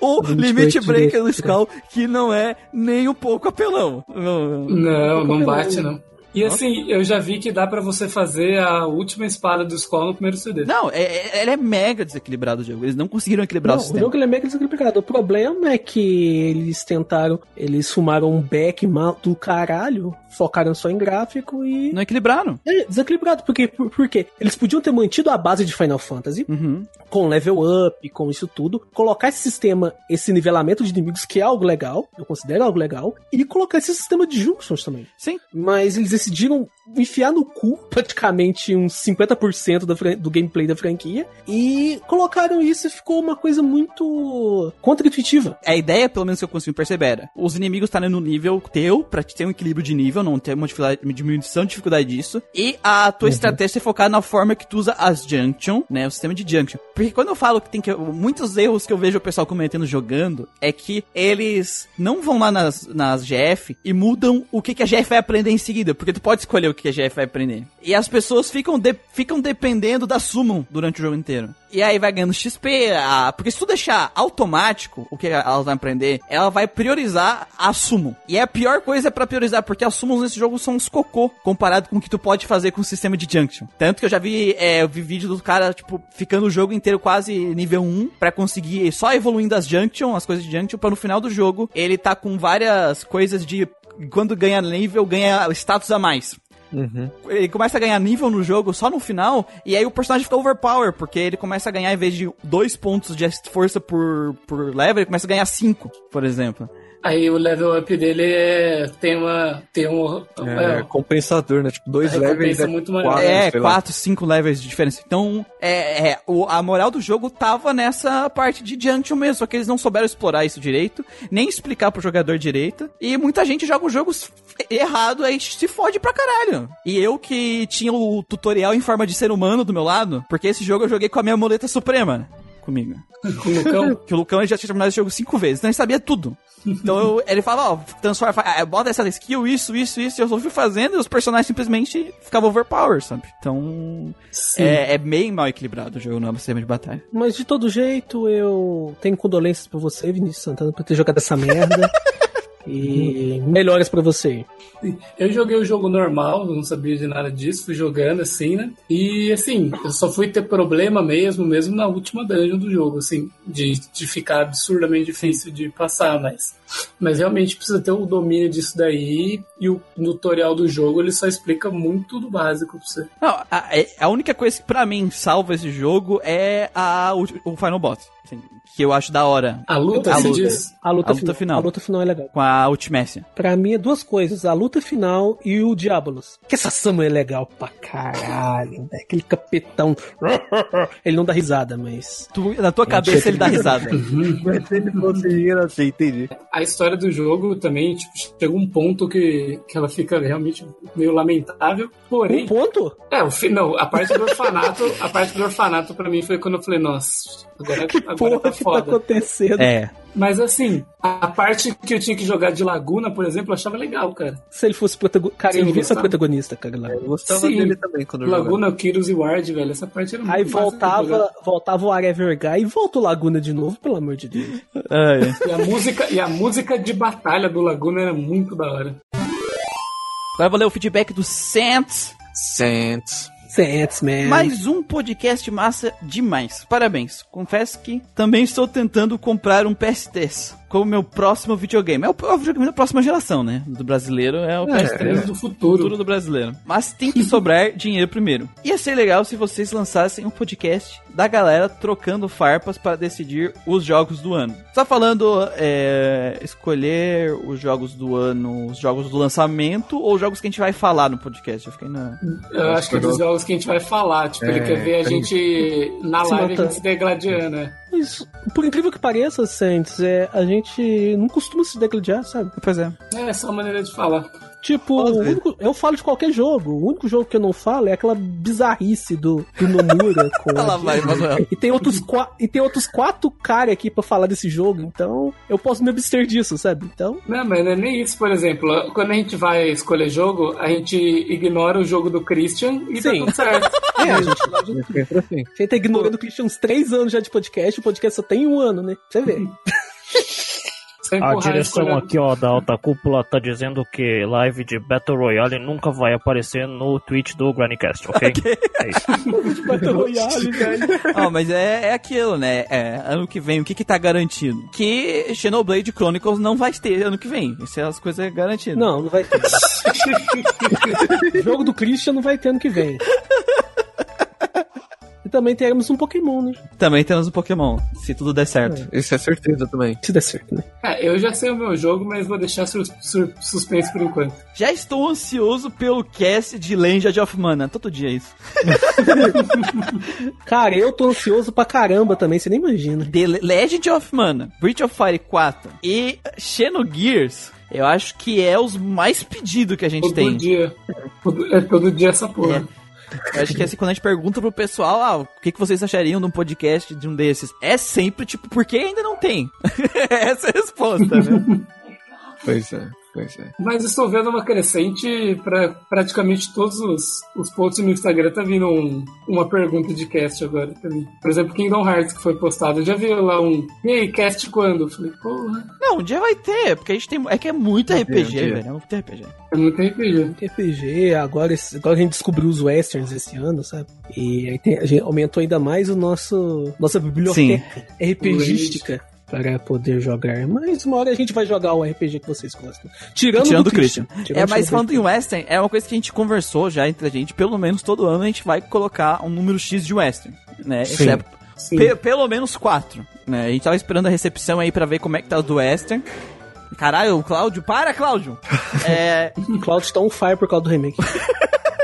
e por enquanto tá em quatro. A gente vai botar pelo menos quatro Western por ano. Então são quatro vagas aí pro Western. A gente não chegou a esse ponto de lobotomia cerebral de colocar seis westerns e seis Não, não. A previsão ainda é Previsão ainda é quatro. quatro. Calma aí, né? Previsão em D4. Calma aí. Eu sei que eu tô jogando muito. A gente tá jogando muito Western esse ano, sabe? Tô até jogando capeta aqui. Jogo do demônio, do satanás. Mas. Vamos por partes, cara. Vamos por partes. Eu não, eu não tô jogando, eu não tô jogando muitos porque já cumpri uma cota grande durante a vida. Aí eu fui, aí eu fui assim, por enquanto eu tô, tô de boa. Eu já sofri ao longo dos anos. É, né? Sei que vocês irão descascar o jogo, mas ele é um dos RPGs da minha infância. E, gente, dei um jeito no Christian antes que ele tenha um infarto por causa de Baldur's Gate 3. Não, a gente já vai dar um jeito no Christian, pode deixar. Com certeza. E agora, né, temos aqui os feedbacks dos drops do Trial of Mana. E começando aqui pelo Fernando Félix. Ele diz: Eu gostei do jogo, mas tem uns problemas que incomodam um pouco, como alguns cenários que são estranhos e a câmera que incomoda um pouco. E concordo também que as cutscenes são meio esquisitas. KKKK. Acho que o que compensa é o design dos personagens e as animações durante o gameplay, que ficaram bem feitos, e a batalha, né? A série Trails of Mana é, seria Trails of Mana um guilty pleasure? Primeiro, assim, eu... Ô, Manuel, pode jogar Diablo, hein?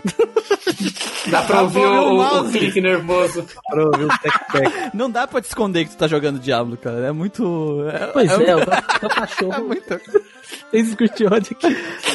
Hum, Cara, assim, cada quanto mais coisa eu vejo de Trials of Mana, mais eu confirmo que os caras fi- fizeram essa parte de expressão com a bunda. Por quê? Com a Porque eu tava falando com os guris essa semana, acho que faz uma semana passada. Foi semana, foi semana passada. Aham. O que postaram lá na, no- na página oficial do Twitter a cena da, do level up da arma, né? Do, do mudança de classe, né? Mudança de classe. E aí a personagem comemora a mudança de classe. Cara, só que ela, memo- ela comemora com desânimo a mudança de classe dela. Eu- Com desgosto, eu, eu vou deixar aqui no, no, no, no- link é, a, a esse vídeo que eu postei. Cara, é, primeiro que o rosto dela não tem animação nenhuma. Ah, ela vai fazer uma animação girando a lança dela. Cara, pare, eu tava conversando, acho que foi com o Gustavo. Parece uma pessoa que ela tá na primeira aula de como usar uma lança.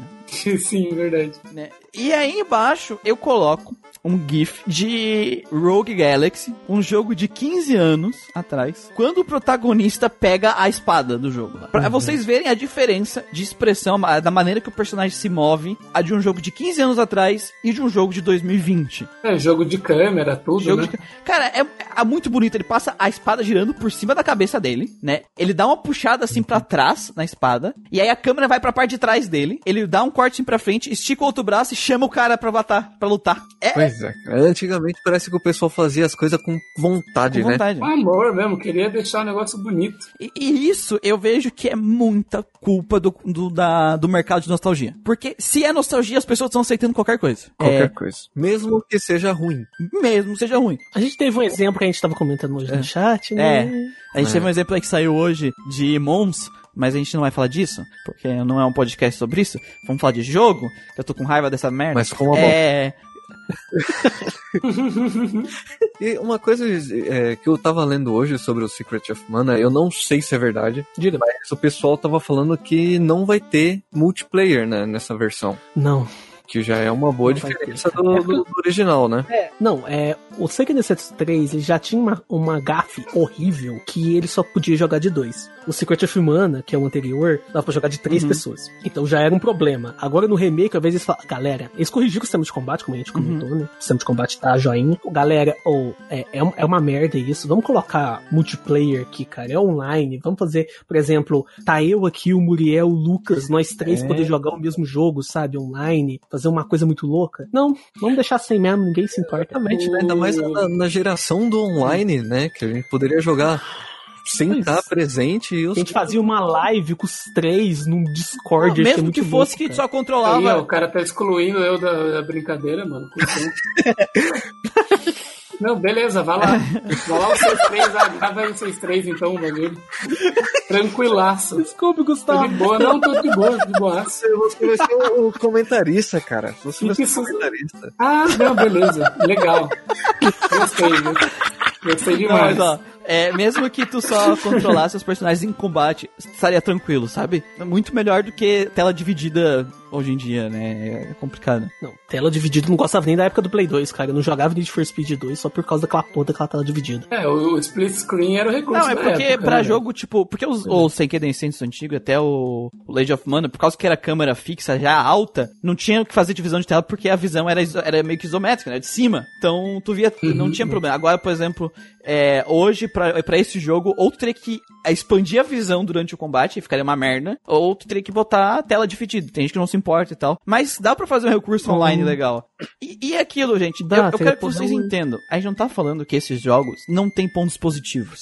Então, Tem, tem. A gente falou um monte de ponto positivo dele no, no podcast. a questão é que claramente as empresas estão entregando um negócio cuspido pra gente. Eles não estão se esforçando, nem um pouco. Sabe por que eles não estão se esforçando? Porque eles sabem que você, o público, vai comprar. Então eles vão se É uma esforçar pra quê? vergonha esses jogos saírem assim e ganharem no Metascore 90 e poucos, 80 e poucos. Mas, tipo assim, cara, eu, eu acho que é, a gente tá vivendo numa, num mundo onde as pessoas querem esconder é, que os jogos têm defeitos, que os jogos podem melhorar, e entregar as coisas medianas e, ou feitas de qualquer jeito e dizer que isso aqui é o melhor que dá pra fazer. Exatamente. Não Feitas aceitem qualquer merda. E nós estamos aqui nesse projeto, pegando o jogo de no- 90 e poucos, 2000, o jogo tem 20 anos, 15 anos de idade, e eles não eram assim. E não vem me dizer, ah, não, mas é que era jogo é, AAA. Não, não vai me dizer que o jogo da Level 5 é AAA. Pois é. Não tô falando de Final Fantasy VIII, tô falando de Nocturne, tô falando do Rogue Galaxy. Jogos de empresas menores que focavam em outras coisas e o jogo tava mega expressivo. A expressividade não tem a ver com gráfico, a expressividade é, a maneira que o personagem se expressa, sabe? E, Sim. né? É, infelizmente, enquanto a, gente, enquanto a gente continuar a aceitar qualquer coisa, a exaltar qualquer coisa e não falar dos defeitos das coisas, dizer, não, isso aqui tem que melhorar, isso aqui tá ruim, tem que melhorar isso. Enquanto a gente não falar isso e só aceitar, só vai piorar. As coisas só vão piorar. JRPG e expressão eram duas coisas que normalmente andava junto. JRPG já caiu na gameplay, perdeu o gameplay, poder de gameplay. Perdeu o poder narrativo. Se ele perder a expressão, não vai sobrar nada. Sobrar O que, porra que vai sobrar? Perder a parte O artística. que, que vai sobrar pro JRPG, velho? Daqui a pouco vai perder até a parte. Eu sei que não é todos os JRPG que estão saindo que tá acontecendo isso, mas eu tô com muito medo, porque eu tô sentindo que esse é um gênero que tá morrer, se matando, sabe? Eu não sei se é que.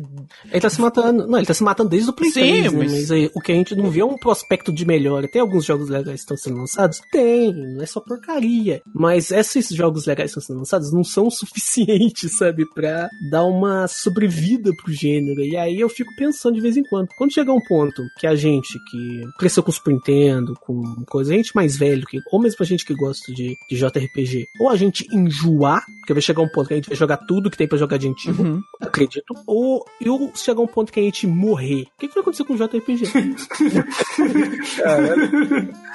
não, é, é que, que vai acontecer quando, tipo, por exemplo, todo mundo ir pro Você saco, não tá sabe? renovando o público, né? Não tá sendo, saindo coisa? não tá se renovando. Por que, que não tá se renovando? Porque os jogos não estão vendendo? Não, eles estão vendendo. É porque os JRPGs é, novos não estão mostrando tudo que o gênero é capaz de fazer. Isso que o gênero é capaz de fazer, ele já fez lá no 1632 bits. Então não é difícil. Com a tecnologia de hoje dá pra fazer ó, tranquilamente, mas por exemplo, há quanto tempo que a gente não tem um jogo tão bonito igual o Rogue Galaxy? Pois é, tão expressivo, né? Tipo, Não é expressivo, é, a gente, vai, cara. é, tipo, a gente vai ter, tipo, sei lá, o Final Fantasy VII, que é um AAA que estão gastando trilhões de dólares pra ser esse nível de expressividade. e tu não precisa gastar tanto dinheiro pra ter esse nível de expressividade. É, pois é, cara. Mas é triste, muito Ai. triste. Precisa começar a surgir algumas empresas aí, além da, das grandes. Exatamente. Pra comer, porque se a gente ficar refém deles, a gente tá ferrado. A gente tá fudido. Agora nós temos aqui um feedback do Santos e ele diz o seguinte: ouvi o cast e estava esperando que a galera iria meter o pau no game, mas pelo visto teve muita coisa boa que a galera gostou. Eu joguei pouco do original, mas esse tal de Super Pause é o mesmo de Secret of Evermore e eu lembro que Secret of Mana tem meio isso também, pois não dava pra escapar das magias também. Eu achei bem masta o vendedor malucão dançarino ter Só eu que não voltado. gosto dessa merda. O, o. o lance Muito louco o cara dançando. Não, mas o cara, problema não é dançando, o problema é, que ele toca todas as lojas da cidade. O lance do, do Super Pause não é as magias pausar, que elas pausavam também no Secret of Mana e no Evermore, que é a mesma engine. Uhum. O lance é que as skills também pausam. Qualquer skill que você use, por exemplo, tem um personagem, não lembro qual, acho que é o Hawkeye, ele joga uma pedra, ele tem uma skill. Essa skill pausa o jogo. Tem um inimigo que ele é uma espécie de um lobisomem, ele dá uma voadora. Aí você tá. Ele te dá uma Quê? voadora em linha reta. que? É um Como assim, velho? Que dá uma voadora, ele dá uma voadora em linha reta. No Secret of Mana original, ele dava voadora, você desviava dele e mostrava o dedo no meio pra ele aqui, ó. Se lascou. Porque é fácil você desviar. É em linha reta. No é, Seiken 3, no Trials of Mana original, a sua, você tava lá longe, a ação travava e ele te acertava. O Fia ficava parado e o cara vindo lá da puta que pariu. É, pa- por exemplo, aquele boss lá, o caranguejo, ele tem um laser em linha reta. Não interessa o lado que você tá, onde você tá. Ele vai te acertar com laser. O laser tá ligado. Tipo, a ação vai travar. Teu menu vai travar, você não consegue fazer nada e pronto. E qual que é o problema disso? Todo inimigo que você vai enfrentar tem uma skill. E toda hora o jogo tá Entendi. pausando. Isso é um action RPG, filha da puta. Isso incomoda por um cacete. Não é só as magias, então, é tudo. Que, é, que não é ataque Não é básico. só as magias, é. É tudo. sabe? Entendi, entendi. É uma pedra coisa, o inimigo mostra o dedo no meio pra você, te deixa puto, é, trava também. É, é muito escroto. Isso aqui. É muito, é muito escroto. Esse pra mim é o pior problema do Secret of Mana, do, do Seiken 3. E é um motivo que eu não acho ele nem melhor nem que o Evermore, cara. Eu prefiro Evermore do que o Seiken 3. Por causa do sistema de combate. Evermore tem um cachorro, né? Então ele vence. Velho, o cachorro tem raio laser, velho. Não, o cachorro é mutante, velho. É um X-Men o cachorro. Cachorro mutante. É, você vai passando as. Isso é legal. Você vai passando diferentes eras, né? E aí o cachorro vai mudando. Você vira um dogo alemão, você vira um lobo. E a última é um. Ele vira uma torradeira, sabe? e ele solta raio laser. legal, cara. E assim, A parte do gameplay foi a parte que eu gostei do jogo, sabe? Até quando o Lucas tava jogando a, a live, ele também tava gostando. Tipo, é um jogo legal. Só que a parte expressiva, a parte gráfica, o esmero, eh, não existe. Drops Final Fantasy VII Remake. E aqui a gente tem um cara com nick chama Dragão Vermelho. Tá, no nick Rapaz. dele tá escrito em japonês. Aí é, é a, a Kairyu, a Kairyu, se eu não me engano. Ah, Aí eu botei dragão vermelho. cara, e. E coincidentemente a gente falou de um dragão vermelho no podcast Baldur's Gate. Será uma referência? Será que é ele? Será que é ele, o dragão que aparece no meio da caverna dos Kobold? Não tem dragão no meio das cavernas. Só não tem imaginação, mano. E, tipo, não é minha amada batalha por turnos, mas jogando na jogabilidade padrão da demo, ele consegue ser um jogo razoavelmente difícil e bastante estratégico. Claro que não é perfeito, mas me surpreendeu bastante. Outro ponto positivo são os membros da Avalanche. São super simpáticos e mantiveram a essência dos diálogos originais. Não sei se eu vou passar vergonha dizendo isso, mas demorei um pouco no escorpião e achei muito bacana como tive que me adaptar às novas mecânicas. Ativa a proteção contra magia Thunder ou passar, ou passar a usar os canhões. Bom, quem tem experiência de passar vergonha com escorpião não tá aí, né? Não tá aí. Só pra deixar claro que ele só não morreu pro escorpião lá na BGS, porque eu tava do lado falando, ó, vai morrer, cura aí.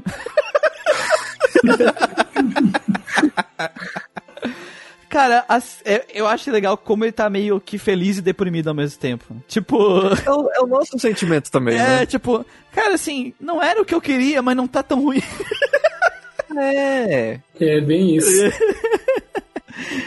Assim, eu não vi dificuldade no jogo, não. Não. Tá, mesmo jogando na, na jogabilidade padrão, claro, ali na, na, na demo é a parte de teste, né? Onde você vai descobrir onde você pode apanhar, o que você pode fazer. Como eu, eu me irritei com, com os últimos inimigos da demo lá, aqueles. Eu não, não lembro o nome, parece um ninja, que eu tive que dar um weakness nele pra eu conseguir bater. Mas dificuldade, não sei, cara. Talvez mais pra frente no jogo. É, tem que ver. A demo é muito pouco do espaço do tempo de jogo ainda. É, Vamos ver aí. Já tá, já tá chegando o dia. Até porque, parando pra pensar aqui, dificuldade nesse, nesse sistema de batalha, o que seria? Aumentar o dano dos inimigos? Aumentar o HP dos inimigos? Não tem muito o que fazer pra. Dá pra te fazer uma coordenação entre os personagens. Tipo, tu tem que. É, um boss, ele te exigir tu usar estrategicamente os personagens e tu ter que, ter que coordenar a ação deles individualmente, sabe? E bem feito. Ele pode te exigir isso. Isso pode criar dificuldade estratégica pro jogo. É o máximo que esse jogo pode fazer. Eu acho difícil por causa que a inteligência artificial é sempre burra, né? É, por isso eu digo que o que é tu é usar. Tu escolher as ações, né? Mas tu escolher usando a- as barras de, de ATB, né? É o que dá pra fazer. Hum, é, não sei, talvez se tivesse um sistema de programação, talvez. É, se tivesse um sistema de programação que Final Fantasy nunca usou no 12, sabe assim? nunca, nunca, assim. né? É, é, existe. o tal de sistema de Gambit, negócio assim, nunca ouvi falar disso, sabe? É, se ela aprendesse com as coisas outras que, da- que a própria série tem, não sei. Mas isso é, é coisa de, de RPG por turno, né? Por isso que o 12 tem. Zoe! Ah, pronto, acabou. Mas o ponto positivo realmente é os membros da, da Avalanche, né? O Verdade. pessoal tá, tá muito divertido. É, a Tá Jessie quer pegar o Cloud. Isso. E a gente quer rolar. pegar ela. New Wife. E o ponto negativo é que é 250 reais. e é a primeira parte só. Só a primeira parte. Começando os feedbacks do podcast de Tales of Berseria com o nosso querido amigo Spherowind. Olha ele aí de novo. Olha. Tales of é uma franquia bem hit or miss. Tem uns que boa parte gosta, mas uns odeia. Outros que é o inverso. É complicado. É que se eles fizessem um jogo bom, não teria esse problema. Pois é, né? Se no Vespiga fosse uma parte boa, não fosse só o Yuri, não teria esse problema, né? Ah, cara, eu acho que o Vesperia ainda é um dos menores problemas, cara. Não, o Vesperia é um dos melhores Tales of. Por Pois causa é. do, do protagonista, sério. Não, é, mas a história também não é ruim, tá ligado? É uma Não- bosta. Não, história- Eu acho uma merda. Não, eu não acho a história do Vesperia do ruim. Eu acho, eu acho ela uma história bem Tales of, sabe? É o que tu espera de um Tales of. É, eu vou ser sincero, eu gostei eles mais do no- filme que quanto passado deles do que do da história do jogo, porque É meio porque. bagunçado lá É que assim, o universo é legal, eu achei a história boa, só que assim, os caras não sabiam colocar no jogo quem era o vilão. É. Simples Nossa. assim. Você acha que o vilão. Você acha que o vilão é, é o. é, sei lá, o molequinho da, da, da foice do clã inimigo. Depois você acha que o vilão é o, o Pharaoh, ou as criaturas mágicas gigantes. Depois você acha que o vilão é não sei quem. E fica Não, nessa. O vilão, meu É Deus, cara o vilão whatever e o vilão final é outro cara também que não tem nada a ver. É um Então tem NPC dois que te ajuda o jogo inteiro. Ó, o spoiler, caralho.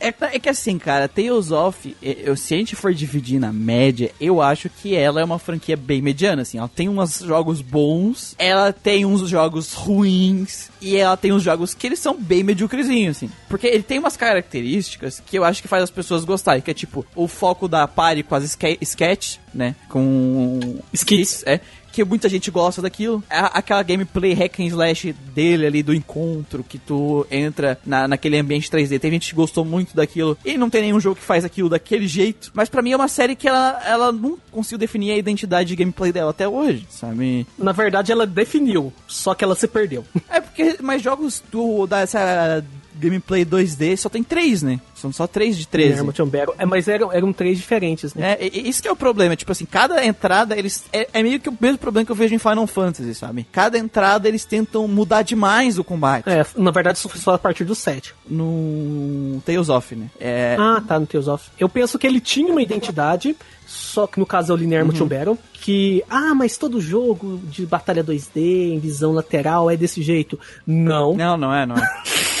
era uma coisa muito específica, e quando ele foi pro 3D, ele tentou adaptar isso pro 3D e se perdeu, porque todo RPG japonês que vira action acaba ficando daquele jeito. Então, ficou genérico. E eu acho que aí eles ainda não estão, eles estão no meio do caminho, é um dos problemas. Mas vamos continuando aqui. Acho que eles não vão achar, cara. Não vão achar. Se perderam e a gente tem que esperar de Tales of esse lance. Isso que Tales of Persigue faz bem. Uma boa party Sim. com os personagens, uma boa interação. Porque o gameplay, a gente não vai ter mais. Eu duvido. Eu espero que eles consigam achar um, um Equilíbrio. traço aí no próximo jogo. Não foi mostrado nada. O Arise, né? É, mas eu espero que o próximo jogo eles consigam, porque eles já tiveram uma experiência ruim com os últimos dois jogos. É, eu acho que o Berserk eles já melhoraram muita coisa daquele sistema dos Zestiria, tá? Sim. Pelas entrevistas vai ser esse sistema de novo, tá? Pelo que eu tô vendo das entrevistas do, diretor. E só que eles vão melhorar esse sistema, porque assim, o problema do sistema, depois a gente vai discutir mais aqui na- nas leituras, é esse sistema do Berserk, ele é um sistema falho porque falta equilíbrio, falta divi- divisão dos personagens, utilitário, deixar utilidade pros personagens em combate, tem vários problemas de equilíbrio no jogo Sim, sim. e que a gente discutiu no podcast, inclusive, que faz tu jogar só com a Velvet porque ela é tão melhor que os outros personagens que fica chato tu jogar com os outros. Não faz necessidade de usar o Claro, tu pode jogar com os outros, mas tipo, é que nem tu ter uma arma que mata todo mundo com hit e tu preferir pegar um pedaço de pau. É. pra jogar. Eu nem acho esse o problema. Não, mas é um dos questão problemas, é um dos problemas. ser- É, eu acho mais a questão do próprio. A gente deixa a outra resposta, mas a gente vai acabar respondendo aqui. O próprio sistema de combate mesmo, que ele não. Ele é basicamente é igual o Lucas comentou aqui, comentou uma vez, no outro podcast, que ele tava jogando, fazendo podcast e só apertando o botão, Uhum. nem olhando pra tela. É, ele, Ele, é tava vendo as coisas do grupo enquanto jogava Berserker. Então, é, o sistema, ele também tem problemas. Não apenas o, equil- o equilíbrio dos personagens também é importante, mas o próprio sistema de batalha, ele também é problemático. Então, é um conjunto de fatores que levou a gente a chegar àquela conclusão do podcast. Mas eu senti esse mesmo problema em todos os, os Tales of que eu joguei, cara. Eu nunca quis mudar de personagem. Eu também, eu só joguei com o Yuri, só joguei com o Luke. Eu, eu mudava assim, só pra testar um pouquinho e tal, mas não, não é a mesma cadência de, de E é, combo, e é tão, tipo assim, irrelevante a diferença em questão pro combate. Tipo assim, é, não existe vantagem em tu usar esse personagem pra essa luta. Porque o jogo não te exige isso. É, e de todos os Tales of que eu joguei. Talvez no hard algum boss secreto te exija. Mas de forma geral, não, sabe? Então, sei lá, eu acho que tem muitos problemas. Preciso te apresentar Tales of Eternity. É, mas é, é dos que eu joguei, né? Mas vamos lá. O público Food de hoje já tinha em Tales of antes. Vários dos populares têm Fujobaits, de alguma forma. E eu fico impressionado que elas, gostam, elas gostarem dos Estiria mesmo com qualidades questionáveis. Ah, foi a Ritz que puxou mais isso, porque ela viu isso na comunidade de RPG, na comunidade de cosplay brasileira acontecer quando viu os Estiria, né? É, ela tava se referindo mais à comunidade nossa aqui, do, de cosplay. Que na hora que saiu os Estiria, tu ia nos eventos, era cheio de cosplay de Estiria da, do, dos hoje. É, Eu acho que no Japão já tinha, porque até se eu for ver as entrevistas agora do diretor, é assim que eles pensam os personagens, né? É dessa forma. Teve uma lista de popularidade dos personagens que saiu há bastante tempo. Aí o que, que eles fizeram? Eles tiraram o Yuri, né, da lista, porque ele sempre ligava todas. e É, aí, É, ele- o Yuri é foda, velho. Ele virou, ele virou tipo aquele. Como é, que, como é que fala? É tipo um título que um, que um produto tem que não pode participar de, de campeonato. Que loucura, mano. que da hora. A Heineken aí- tem isso aí também. e aí é, o Miclio acho que tinha ganhado. Nossa, Nossa, velho, não, personagem O horrível. Miclio Nossa, ganhou, velho. Ele ficou na frente da Velvet. Nossa, mas ele ficou na frente de todo mundo, cara. Ele é um bosta, não se mano. ele Acho que ele ganhou. Ele ficou na frente da Velvet. O Miclio, velho. Miclio. É, eu não vou falar que o Zé Stiga tem personagens ruins. Tem o Zavid e a Edna, são ótimos personagens. Mas o Miclio, ele não é um dos bons personagens. A galera só gosta dele por causa da Josh Bait. Então pressupõe-se que ela seja forte lá pro Japão também. Dando sequência aqui ao feedback do Spearwind, eu não quero jogar o Berseria antes de terminar os Estiria. Pois comecei os Estiria e quero terminar ele algum dia mesmo sendo o Indie Sei que o Berseria melhora muito algumas das partes da Styria, não todas, pelo que escuto. Mas jogando Sim, Berseria é que eu não irei conseguir terminar Zestiria mesmo de qualquer forma. De qualquer forma, o Berseria é perco do Zestiria. A exploração é uma das coisas que me fez desanimar com Chilia e Zestiria, especialmente o sistema de fields com aqueles mapas abertões e vazios ao invés do Overworld. Toda semana um, uma reclamação que não tem overworld diferente, né? Ah, Cara, a gente não aguenta mais. É, é porque assim, não estão reclamando de Cheat Field, é que a gente reclama todo santo dia no chat que merda que os jogos não tem mais Do overworld.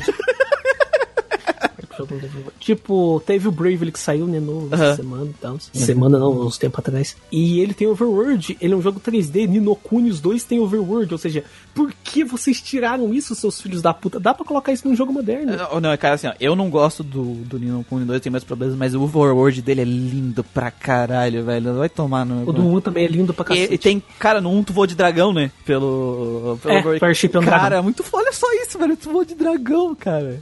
Worship é um dragão. Eu só queria enaltecer aqui, já que a gente tá falando de Airship e a gente comentou de Tales of Vesperia, cara, a Airship desse jogo Ele tem é muito louca, velho. Tem Overworld e Ele tem Overworld. é um, Airship. a, a Airship é uma criatura gigantesca, chamado baú, que é um Ah, bicho enorme, que ele pega o navio que você anda com a boca. Você voa numa criatura gigantesca carregando o navio na boca e a galera vai dentro do navio. Da hora. Quando a gente fala na boca, não é dentro da boca dele, tipo, ele pega com uma corda o navio, tá, gente? Só pra. É, ele pega o, exatamente. Ele não morde o navio e leva, tá? Né, o barco. Eu Gente, queria tre- dizer que, queria dizer que Tales of Vesperia tem um navio voador. É, o Obrigado. 3D, cara, ele te permite tanta coisa, dá pra você fazer tanto archivo diferente, igual eu comentei com, no, com o Gustavo, o Rogue Galaxy, ele podia ter um overworld onde você navegasse pelos planetas, sabe? Ah, mas o original ia ficar pesado, é, mas teve uns 300 rem- remaster, cara, podiam ter feito isso. Do, de PS4, né? Teve remaster PS4. Não, podia imagina que louco, você pegava a nave, o navio, e você ia andando assim pelos planetas. Podia ser uma coisa simplesinha, sabe? Sim. Pequena, Sim. curta, mas te dá esse controle, te dá essa sensação de mundo. Isso é muito importante com o RPG eletrônico. O JRPG que usa isso desde os 8 bits, desde o primeiro, que foi Dragon Quest, Uhum. é, não tem motivo pra eles serem tirados, sabe? Continuando aqui o feedback, sistema de batalha do Tales of é um que sempre entra no hit ou miss que falei anteriormente. É, dos Tales of que eu joguei, que foram Fantasia e o Eternia, não gostei do Eternia, por exemplo. Zestira eu achei uma atrocidade. Cara, por que você tá jogando Zestira? Desiste dessa desgraça. Não desiste, joga os Estiria pra jogar o Mas ele tá Berserk direito. sofrendo. E jogar feliz. Ele tá sofrendo. Mas, mas ele vai ele vai ter a recompensa dele depois. A gente sofreu com Baldur's Gate também. Vamos lá. Vai sofrer sim. Ai, ai.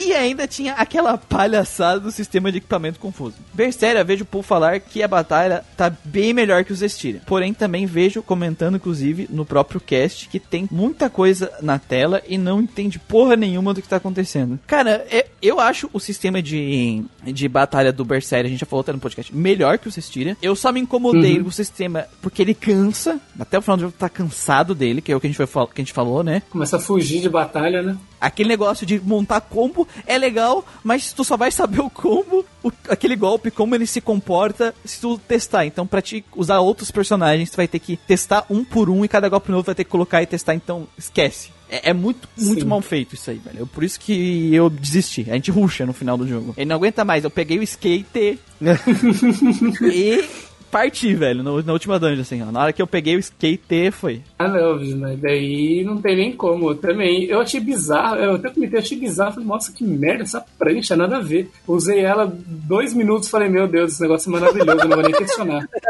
É a melhor coisa que tem dentro do jogo. Sim. Aqui a gente tem um feedback pequeno do Master Moon. Pequenininho. Ah, só quero agradecer ao Master Moon, né? Que ele escreveu um feedback gigante, né? Isso é muito legal. Mas ele marcou com, tipo, flechas os pontos, né? E isso ajudou, ajuda bastante a gente aqui. Muito obrigado. A já deixou, é, já deixou né? os tópicos separadinhos e tal. Isso ajuda bastante. Então, obrigado aí, Master Moon. Aí o Master Moon ele começa aqui. Bom dia. Bom dia. Bom dia. Bom dia, boa, boa Boa noite. noite. né? A gente tá Não, gravando é da boa noite, então boa noite.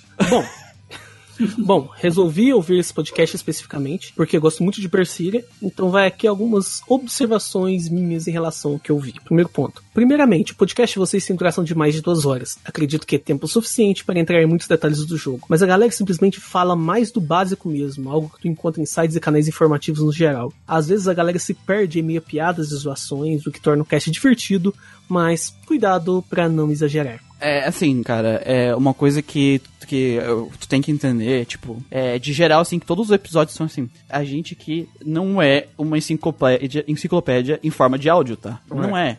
A gente traz o básico do jogo e aqui, qual é o nosso objetivo? Trazer a nossa experiência com vocês, vocês trazerem a experiência de vocês de volta e a gente conversar e incentivar a fomentação do mercado, do mercado de RPG, assim, das pessoas conversarem sobre RPG. Esse é sempre o nosso objetivo. É, porque se a gente tem que entrar em míseros detalhes do jogo, de cada jogo, E, e as pessoas iam jogar também o jogo, né? Porque se a gente falasse. E não queria tudo- ouvir, sabe? Ninguém ia querer ouvir. Isso é, é chato, sabe? Tu passar cada. Porque assim, tem que passar por cada detalhe. Aí tem que. Cada pessoa dar opinião, porque afinal é uma discussão de bar pra conversar. Isso que é um podcast. Então, não tem condição. Por exemplo.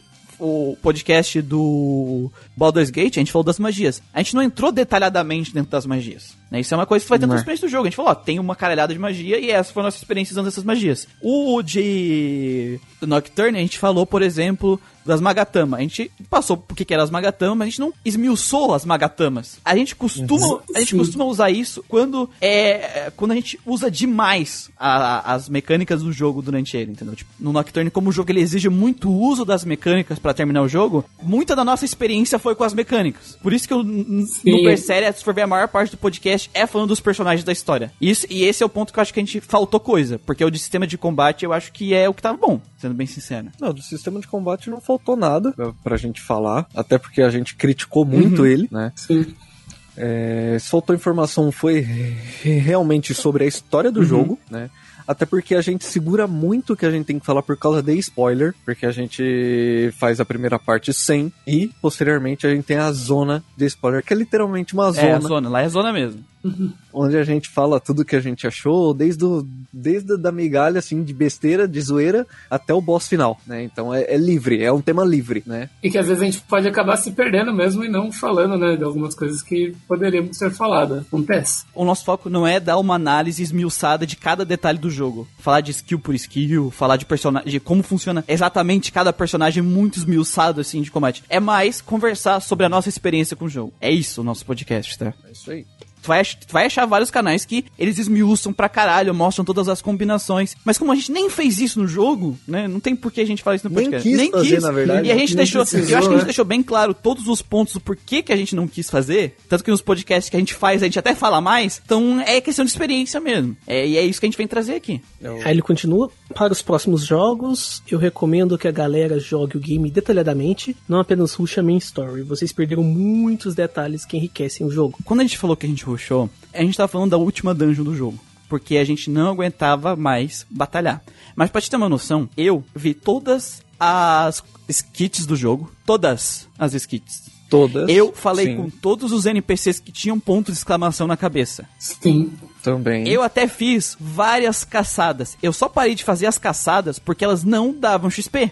Por isso que eu parei de fazer elas. Não tinha recompensa nenhuma, né? Em fazer Tinha um uma quantidade grande de gold, mas eu não achei interessante porque o gold não tava servindo pra nada pra mim. Exatamente. é.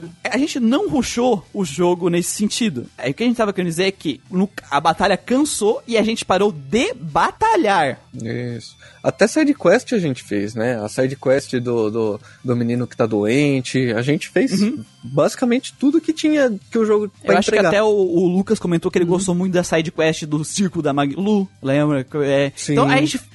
As coisas relacionadas com a, a história do jogo, a gente fez praticamente tudo. Sabe? É, a gente só não fez as coisas relacionadas com a gameplay porque a gente não se interessou e a gente deu os motivos lá no podcast. Isso aí. Ele continua. Vocês falaram sobre o desenvolvimento do Lafset. O Lafset Malak, não o irmão da Velvet, no qual vocês esqueceram de falar que haviam dois Lafsets diferentes no começo do cast.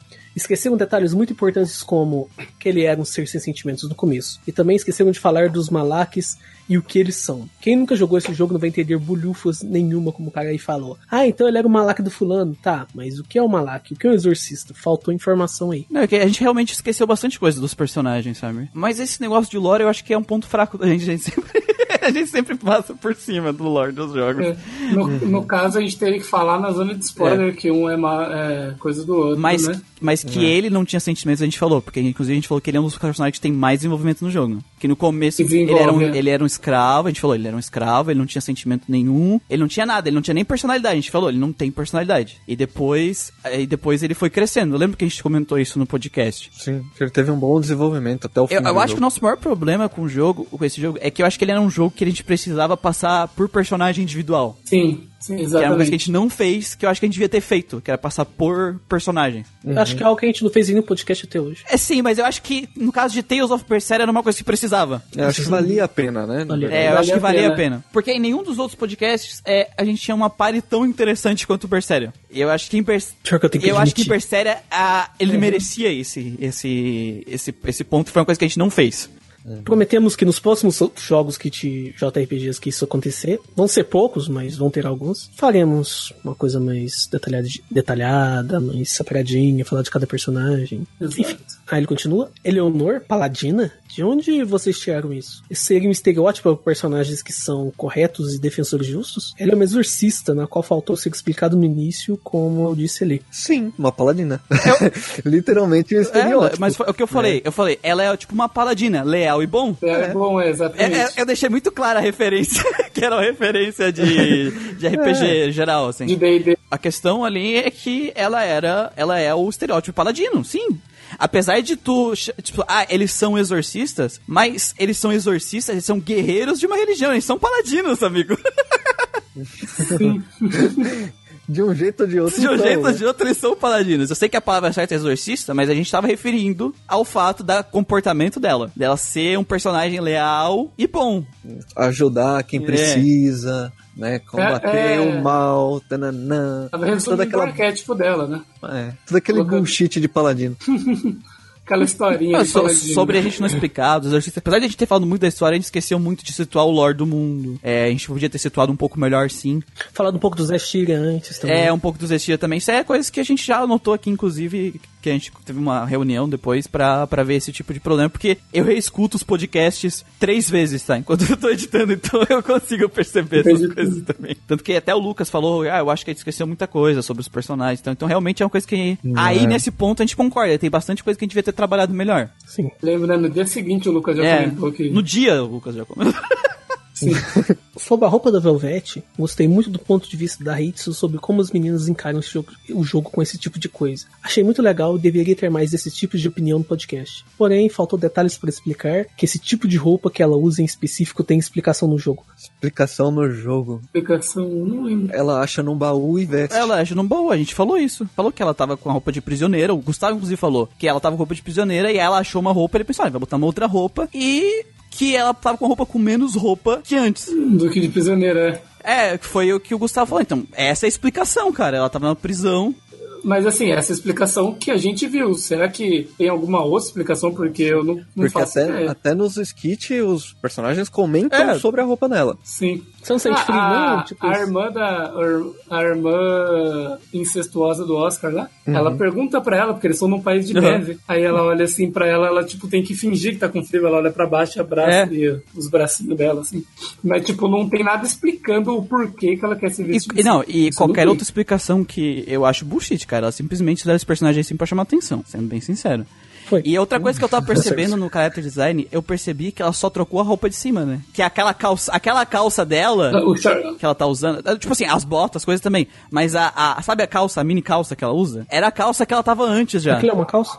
Ah, era a calça de, de fazendeira dela, só que, É, rasgada. É. só que né, ela deve ter rasgado, porque não é possível ter ficado assim. Não, não, aquela, ela ficou nos pesos com a roupa de fazendeira e ficou toda rasgada a Sim, roupa, sim, né? Ficou sim. de trapos. Uhum. Então, a ca... eu tava percebendo, a calça que ela usa nessa roupa e a calça, que... nessa roupa toda destruída, e a calça que ela usa depois, calça entre aspas, no resto de calça, é a mesma.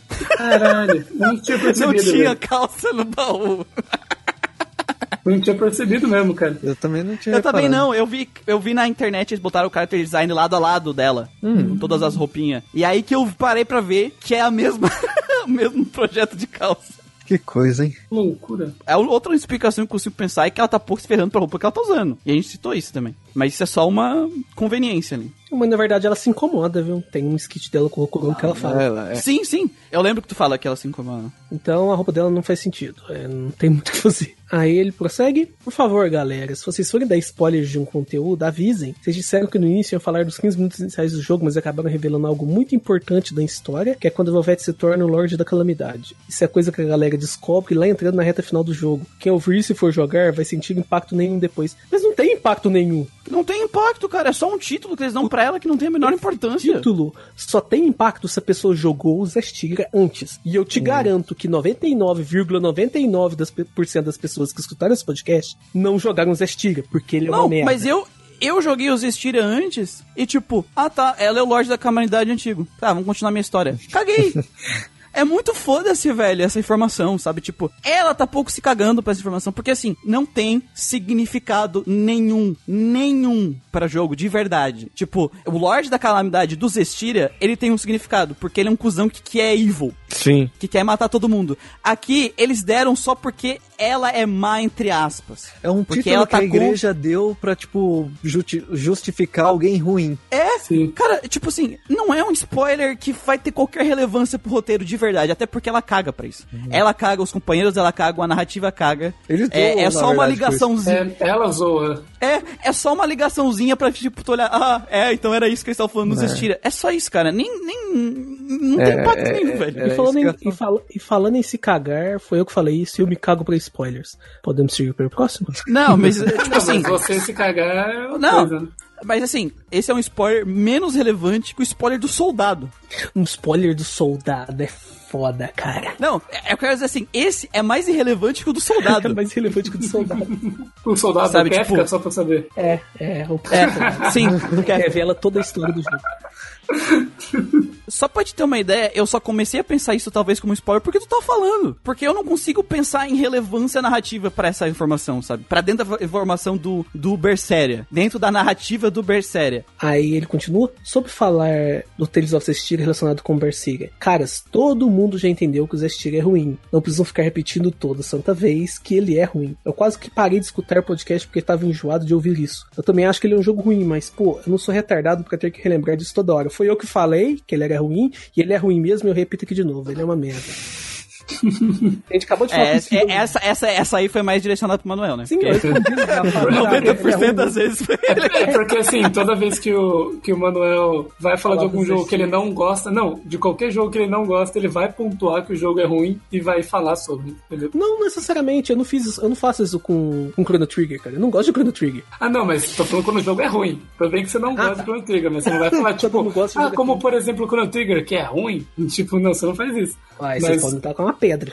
Mas com um jogo que você não, tipo, que acha ruim, você sempre pontua que ele é ruim. E isso é normal, a gente já Não. sabe que é normal. É isso, eu já falei pra ele, cara, mas. Não sei se eu não comentei, eu deixo comentar aqui agora. Cara, é, é uma verdade absoluta, sabe? É igual 2 mais 2 são 4. Então, é sempre bom salientar. Mas, sinceramente, é, eu acho que quem escuta o nosso podcast já tá acostumado com eu falar esse tipo de coisa, sabe? Acho que ele tá acostumado comigo falar isso também. É o lore.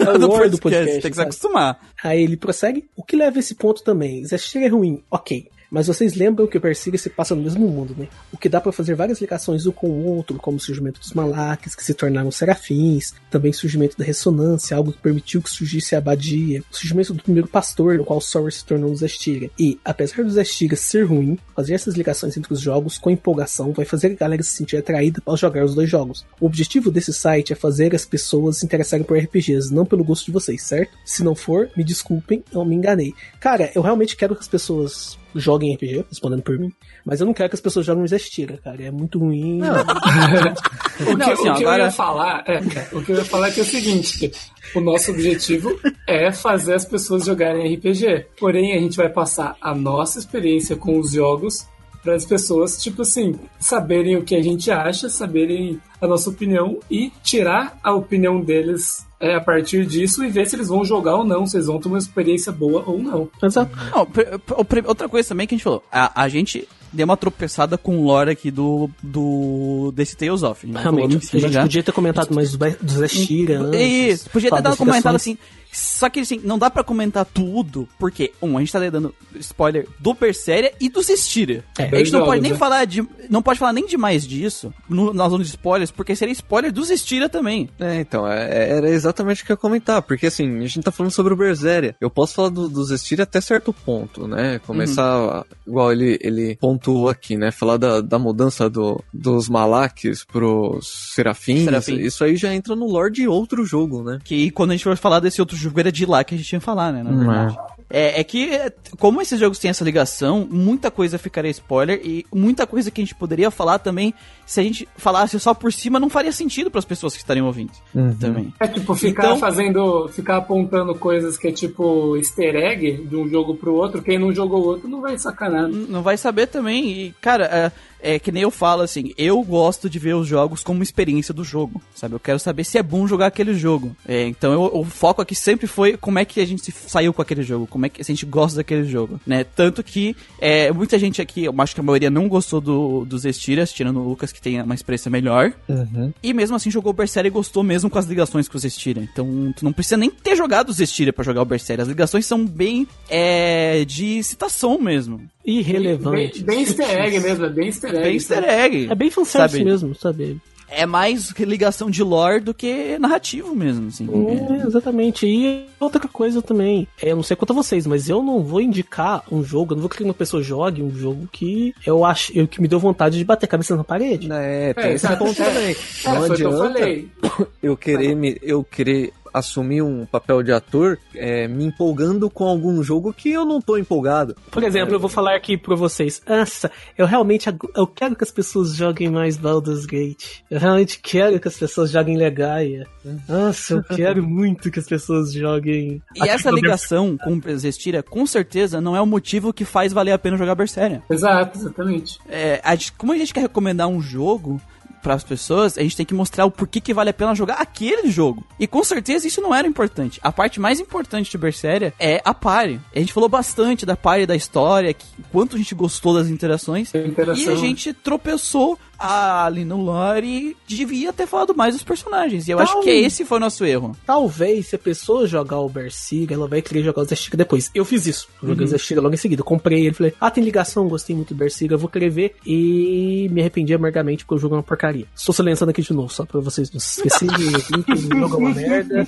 Não joguem, façam esse favor a si mesmos. Se vocês cuspirem pra cima e ver se o guspe vai cair na boca de vocês ou na testa, é melhor do que jogar esse jogo. Não, e e mesmo assim no podcast a gente falou, é, o, o Lucas deu a opinião dele sobre a experiência de jogar o Bersirius Estiria, da ligação, a gente falou meio por cima, assim, que pra mim isso é o suficiente. É, esse lore, essa coisa toda, eu acho que é muito mais pra quem é fã fixo do que pra pessoa nova. Exatamente. também. Eu acho que a, a parte de recomendação tá muito mais a jogabilidade, a história base. Tudo isso é muito mais importante numa recomendação do que os trâmites mega detalhados do jogo. Isso aí é só a pessoa que tem muito interesse pelo jogo que vai querer saber. É, eu acho que porque tu jogou, fez 100%, fez New Game Plus, jogou em todas as dificuldades, tu acabou sentindo falta de muita coisa, porque nem a gente gosta de fazer isso. A maioria das pessoas, na verdade, não gosta. Então, tem muita coisa ali que não tem no podcast, porque ela não é realmente o motivo que faz as pessoas gostarem do jogo. Exato. É coisa. É, às vezes, tipo assim, você curte muito uma parada, você foi muito a fundo, né? E Uhum. quando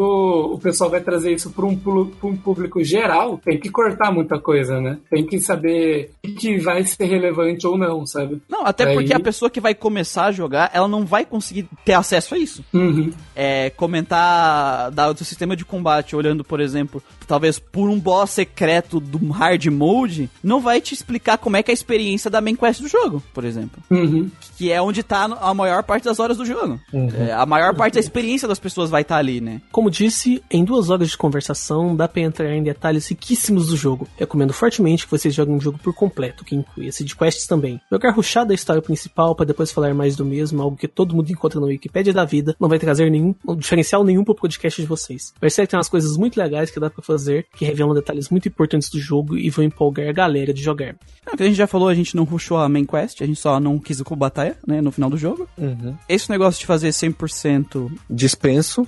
Dispensa, assim, também. não. É, esse negócio de, de destroçar o jogo completamente, né? Jogar tudo. A gente literalmente não vai conseguir falar isso no podcast, né? A gente vai chegar a comentar, como a gente já fez alguns jogos. Pô, tem side quest nesse jogo que é legal. Por exemplo, isso. É Ou, isso. Ah, tem, pode- tem a side quest disso aqui é muito maçante porque é western, sabe? a gente vai fazer esse tipo de comentário. A gente não vai destrinchar o jogo e falar o que faz as, as side quest. Sim. Só se for algo que foi realmente relevante, né? Se for Que relevante não- pra nossa experiência. É, o que não é o caso. A gente sempre se reúne pra conversar o que foi relevante. Se não tá no podcast, claro, às vezes a gente esquece, mas muita coisa não tá porque foi irrelevante pra nossa experiência. Não é? Exatamente. Por isso que eu sempre falo que esse é um podcast sobre experiências, não é uma review, não é uma enciclopédia em forma de podcast, a gente não tá pegando a wiki e dissecando o jogo de forma estrutural. É eu contar como é que foi a minha experiência com o jogo e vocês contarem a experiência de volta. Esse é, é o foco do podcast e que é normalmente assim que funciona um podcast, sabe? Não é um podcast de divulgação científica, é um podcast de RPG. É isso aí. Exato. Persiste no penúltimo tópico aqui dele.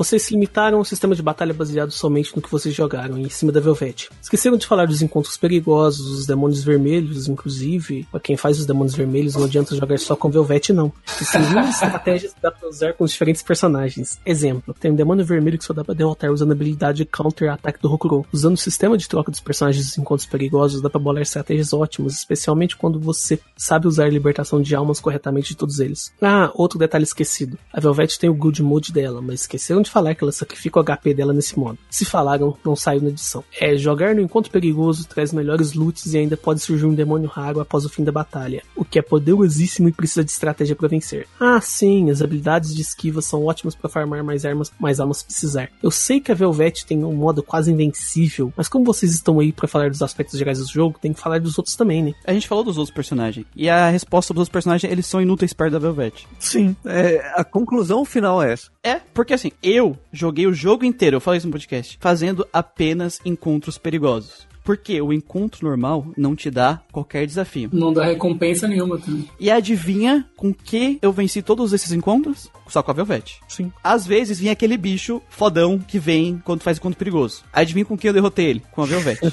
Sim. Tirando esse algum um ou outro demônio vermelho que tu precisa usar alguma skill específica de outro personagem, a maioria eu derrotei só com a Velvet. Qualquer jogo de ação que tu amarrar tuas mãos nas costas, ele vai ficar mais difícil. Então, a questão é o seguinte, Claro, o jogo ele tem chain, que o Amanel citou, o jogo tem chain de Mystic Art. O jogo tem a troca de personagem.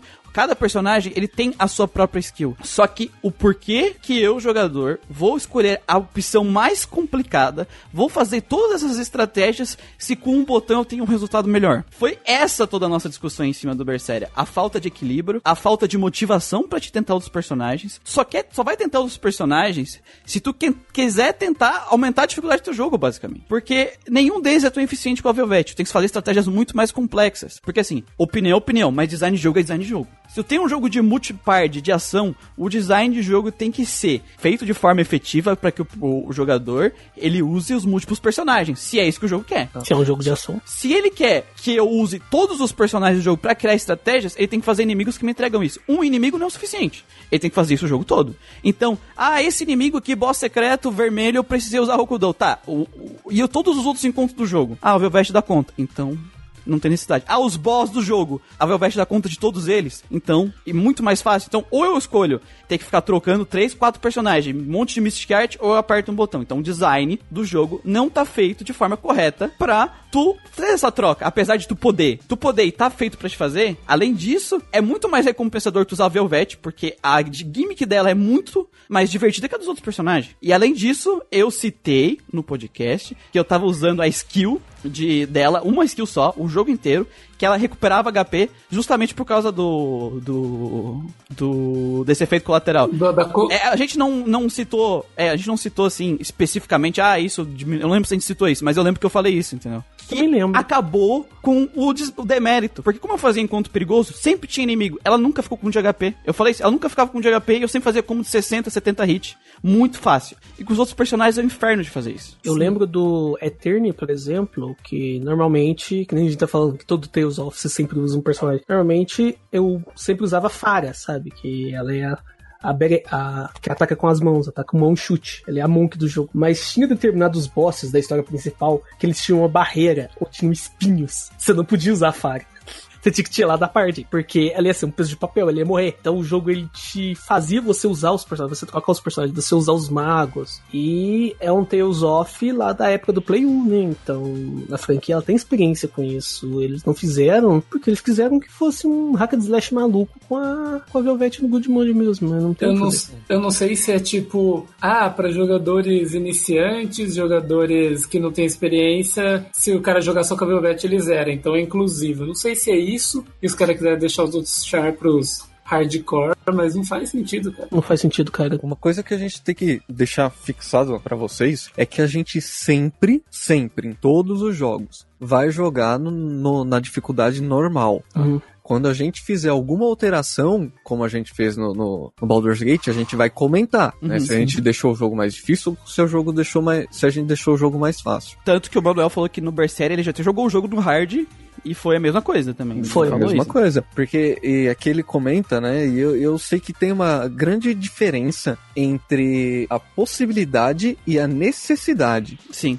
Foi até uma coisa que eu discuti com, com o Manuel no nosso grupo sobre o Bloodstained, que eu falei que eu reclamei do- dos itens. E ele falou que tem uma, tem uma grande possibilidade de item pro jogador usar.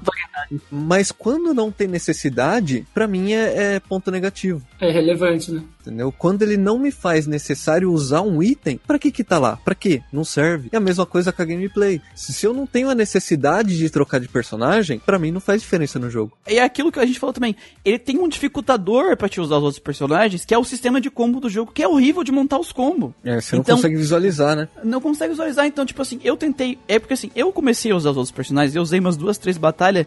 E, cara, eu voltei pra Velvet porque eu já tava com o combo pronto, eu já sabia jogar com ela, sabe? É, é pouco intuitiva a gimmick dos outros. Eu gosto de. Eu tava comentando com, com o Lucas, que ele comentou, da gente comentando no Bloodstained. Eu acho que variedade é uma coisa boa, que dá mais opções pro jogador. Não, com O pro- certeza. O problema que eu vejo do Berseria nem é esse, da Velvet ser mais eficiente do que os outros. É que o sistema de batalha, em resumo, ele é boring, ele é chato. É basicamente você esmagar botão. Tipo, não tem aquela gimmick que tinha no- nos Tales of antigos, que você tinha, por exemplo, apertar pra cima botão de ataque, você tinha que manejar os- o- a posição dos seus personagens, você tinha boss que tinha barreira ao redor dele que você não podia combar por muito tempo, que ele te jogava pra longe. Não tem esse tipo de coisa. Então, apesar de ter variedade, o jogo ele não tem dificuldade pra fazer você, você usar ela e você não tem vontade pra você usar essa variedade. Não, porque o próprio jogo te dificulta, que nem eu tava falando. E, cara, é- eu acho que sim, tem um problema da Velvet ser tão mais eficiente, porque quando eu. Porque, que nem eu falei, eu tava jogando os jogos nos encontros perigosos. Quando eu mudei de personagem pra testar os outros, eu ainda tava fazendo encontros perigosos. E era muito difícil jogar com os outros personagens. Por isso que eu falo, é, se qualquer jogo fica mais difícil, tu amarrar tua mão nas costas, né? Tipo assim, é, eles não são eficientes, é um erro. Todo mundo tinha que ser eficiente de formas diferentes Exatamente. pra enfrentar tipos de inimigos diferentes, gimmicks diferentes, ou por exemplo, um boss com múltiplas formas. Ah, nessa forma, deixa eu trocar pra esse personagem, ou pra esse outro. Ou aqui é melhor usar, tipo, que nem o próprio Manel citou um exemplo no jogo, que pra enfrentar o Meteor, a gimmick da. Da. Putz, fugiu o nome da maga. Magilou. Da Magilu. Aguilu. Era ótima, só que a Velvet estupra ele. então, tipo assim, tu tem um boss Caralho, tá vendo, que tu tem uma gimmick que dá counter nele. Só que, tipo assim, é, tu não precisa usar essa gimmick porque tem uma personagem que ela mata todo mundo. É, é, é aquilo de o jogo não saber apresentar as gimmicks. Claro, se tu jogar sempre com o mesmo personagem, ele vai ficar cansativo. A gente se sentiu cansado porque a gente tava sempre jogando com a Velvet. Mas eu não vi valer a pena jogar com os outros personagens também. Esse que foi o grande problema. Não valeu a pena. Tipo assim, ah, tô cansado com a Velvet, deixa eu pegar o outro. E, cara, era horrível jogar com os outros personagens depois que tu tá jogando com a Velvet. Eles são muito inferior. E a maioria dos Tales of, eu não sinto quase nenhuma diferença entre os personagens. Tipo, ah, esse aqui ataca a distância. Ah, esse aqui é um pouco mais rápido. Ah, esse aqui é um pouquinho mais lento. Sempre isso. Isso é um problema dentro de Tales of em geral. Não é só do Berseria. O problema é que o Berseria, tu tem um deus e uns humanos na tua party. É basicamente isso. Tu tem um satanás encarnado, que eu até citei, eu não sei se foi podcast, mas eu lembro que eu comentei com os guri, que quando eu deixava na AI, eu, sen- eu, eu sentava num canto e deixava a Velvet aí fazer o trabalho, porque era o demônio. Fazia a luta Satanás. sozinha, né? Ela luta sozinha, até na inteligência artificial. Claro, no- nos, nos nos encontros normal, né? Não nos boss. Nos encontros normal, cara, eu não sei o que, que ela tava fazendo, mas ela, ela, sangue nos olhos, ela ficava voando de um lado pro outro da tela, fazendo uns combos que eu nem sabia o que, que ela tava fazendo. Cara, era um, era um demônio encarnado na, na AI. Eu até, no final do jogo, parei e pensei, cara, não sei por que eu tô jogando de Velvet, aí joga melhor que eu. Isso que ele, isso, isso que ele comentou, até. até comentei, até me lembra um pouco do de Pokémon. Não vou falar muito não, porque senão o Christian aparece aqui. Por exemplo, Pokémon você tem os Ubers, que são os bichos, os lendários, tipo Mewtwo, Lugia. É, normalmente eu não gosto de usar eles na equipe. Por quê? Porque eles desequilibram o jogo. Entretanto, você tem muitas opções no jogo e o jogo permite que você. É, é interessante. O sistema de combate permite. É inventivo, é intuitivo pra você usar vários Pokémons na sua equipe e ver qual que se encaixa melhor, sabe? Desde que você tenha uma equipe equilibrada, você vai conseguir zerar o jogo inteiro. Nos jogos atuais você consegue zerar só com o inicial. Mas Ah, isso, enfim, não enfim. vamos entrar nesse ponto. Enfim, e no caso do Berseria, é como se desde o começo você tivesse o. Você, tive, você pegasse o Pokémon lendário, por exemplo, você pegasse o Mewtwo pra tua equipe de 5 Ratatá, o Satatá e os, os teus outros Pokémon da tua parte fossem tão chatos de usar, tão boring de usar, que você se via obrigado a usar o Mewtwo. Você meio que se vê obrigado a usar Velvet, porque usar os outros é trabalhoso e é chato, e o gameplay ele não te instiga a fazer isso. Exato. Uma coisa que eu quero que entenda é que assim, ó, não tô dizendo que os outros personagens, se tu treinar com eles, se tu focar neles, tu não vai se divertir. O problema é que eles exigem muito mais esforço pra fazer para fazer uma coisa que a outra personagem faz com um botão. E elas faz visualmente muito mais bonito. e exige, né? Exige que você tenha esse esforço em um jogo no qual a gente não achou o combate uma coisa muito legal, a gente É. não achou recompensador. Então, eu vou ter um esforço pra um negócio que eu não tô curtindo tanto no jogo, que é o combate. É chato. E, É e- e o complicado. Manel citou Pokémon, uma coisa legal do Pokémon que, que é como funciona a construção da tua party. Tu não vai conseguir o Mewtwo no começo do jogo. É, Só mas não tem outros jogos que você pega, né? Os lendários antes da Liga Pokémon, por exemplo. Não, não, beleza. Mas até tu chegar lá, tu já teve que montar uma party. Eu tenho que montar uma parte. Já teve que montar a party, já tem ligação, tu já criou uma estratégia. Então, mesmo às vezes aquele Pokémon sendo mais forte, tu quer ir com a tua party.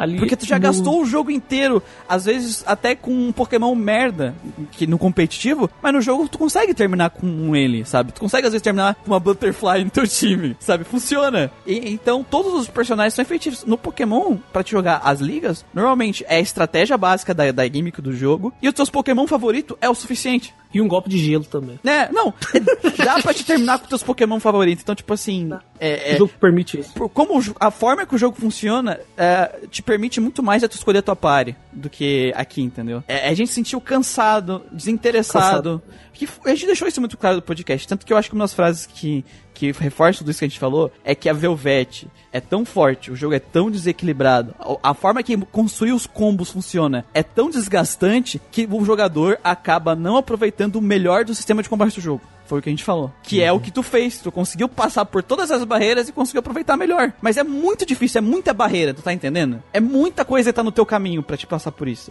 E às vezes a pessoa não tá afim de passar por isso. Exige uma vontade que a gente não Teve. tava. Não teve. E, mas isso não é culpa nossa, o jogo que tem que fazer a gente ter essa vontade. É, me lembra até o próprio Breath of Fire 3. É, eu já sabia, quando eu tô jogando, eu vi, peraí, gente, essa Force Gene aqui é roubada pra caralho. Mas é, o jogo é tão legal você fundir os dragões que eu usei outras fusões. Eu usei o Kaiser, que é o Rio Super Saiyajin, pra matar o boss final. Por quê? Porque é legal, porque é divertido. Mas Já no funciona. Berseria, é, funciona. No Berseria, é, não funciona. Funciona, mas É muito é, trabalho, vai é te muito exigir trabalho. mais. É mais trabalhoso. Então, E o combate não te a gente- recompensa esse trabalho todo, desculpa, não recompensa. Eu usava Eleonor, usava, usava por quando a Velvet ficava sem alma, que eu não tinha essa manha do pai e meio do Muriel de conseguir alma com a Velvet. Então a minha É. Velvet ficava sem alma, ela virava um peso de papel. Aí eu mudava pra Eleonor. Foi os raros momentos que eu comigo eu também mudava quando eu ficava sem alma, porque eu ficava sem alma. também, Não, é que além do combo eu consegui dominar a esquiva do jogo. Que é o Então. que até ele falou ali. Eu dominei a esquiva do jogo, aí acabou qualquer necessidade de eu mudar de personagem. Ah, minha Velvet ficou com uma alma. Esquiva, esquiva, esquiva, esquiva. Pronto, acabou. Sendo Peguei bem sincero com vocês, eu nem sabia que o jogo tinha esquiva. Era só esmagar botão e pau no cu de todo mundo. É complicado, né, cara? É complicado. É, não é a gente que tem que se matar pelo jogo, é o jogo que tem que fazer a gente se matar por ele. é assim que funciona. É, a frase certa isso aí, né? O jogo ele tem que é, exigir que o jogador vá atrás, não Isso. eu que force o jogo a ter uma dificuldade pra eu me divertir. É, o jogo tem que te Ficar isso. ficar se capando pra se divertir. Que nem eu sempre falo, qualquer jogo de ação, se tu prender os braços nas costas, ele fica mais difícil. Se eu ter que jogar a. Berseria com um tambor do Kong, Donkey Kong, ele vai ficar mais difícil também. e jogar só com o life set. Nossa, né? Nossa. Aí tem o último ponto dele aqui.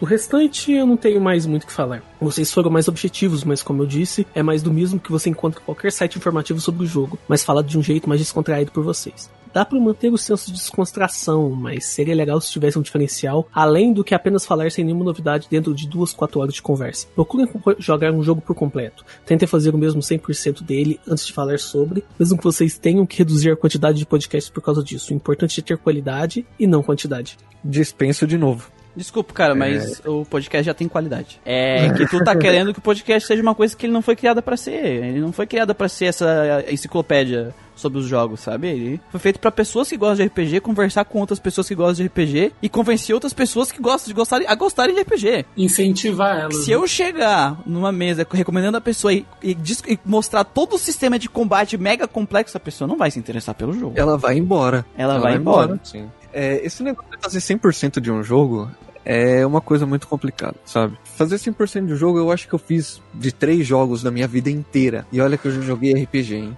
Tem um, tem um motivo pra se chamar side quest. Exatamente. Exatamente, porque ela não deveria ter o peso na história principal. conteúdo extra é conteúdo extra. Ele é extra porque ele não é obrigatório. Então, tipo assim, não adianta justificar todos os problemas do jogo porque ele tem alguns momentos de conteúdo extra que vão entregar algo legal. E o, e o- o legal do podcast é a conversa, é a discussão. Sabe? É isso que as pessoas gostam no podcast. É a discussão. Essa é a diferencial do podcast para um vídeo do YouTube. O vídeo do YouTube, ele vai só falar as informações. Que nem tu falou, ah, isso tem todo o vídeo do YouTube, mas eles conversam. É uma conversação, é um cara falando as informações do jogo, é a opinião dele. O diferencial do podcast tá nisso. Que a gente falou, a gente errou que a gente vai ter falado mais dos personagens e ter explorado melhor a lore do jogo. Mais de gameplay, a gente falou tudo que é, devia ter sido falado mesmo. Desculpa, assim. Não tem como eu falar de uma coisa que eu não tive experiência com. Sabe? Não adianta eu falar que é, a, a- o combate com o Rokudo é assim se eu joguei duas vezes com o Rokudo e odiei. Sabe? E, é a experiência. Infelizmente, ninguém, seis, cinco pessoas nosso podcast, mais o resto que não jogou também, que foi de fora, tiveram experiências muito próximas sobre, sobre esse assunto, sabe? É, pessoas que conheço tiveram o mesmo problema com a gameplay de, de Berseria. É um. É comum, sabe? É, esse problema é um problema do jogo. Game design é game design. Não tem. Tem como comparar a, a gameplay de Berseria com Sekiro, por exemplo, em questão de game design. Eu acho interessante, achei interessante esse comentário do Mastermind. Sim, super. Não que eu concorde com tudo que ele fala, mas não, não, eu não. acho que a gente precisa de mais feeds assim. Você que está escutando a gente, você você quer é, criticar a gente, você quer dar porrada, faça isso. Isso ajuda muito a gente, sabe? Não é que nós somos masoquistas, mas já dizia o Nietzsche, eu não sei exatamente a citação que ele faz, foi o Doku que me falou uma vez. É, ele é formado em filosofia, né? Ele disse mais ou menos que as pessoas que te criticam são as suas melhores amigas, porque elas estão apontando o que você tá fazendo de errado. Porque é aquilo que Ah, é, cala a boca, mano. Não, porque é aquilo, é aquilo, inclusive, que a gente fala do, do- Que a gente falou dos jogos, né? É, tu não criticar os jogos das coisas que eles são ruins, que eles fizeram errado, como é que eles vão melhorar? Como é que as Como é que coisas você vão vai pra ver o frente? que, os outros jo- o que outro jogo fez de certo? Por exemplo, aqui, tu que- criticou um monte de coisa. A gente discordou de 90%. Mas os 10% que a gente concorda, provavelmente vai ser coisa que a gente vai melhorar. Uhum. sabe?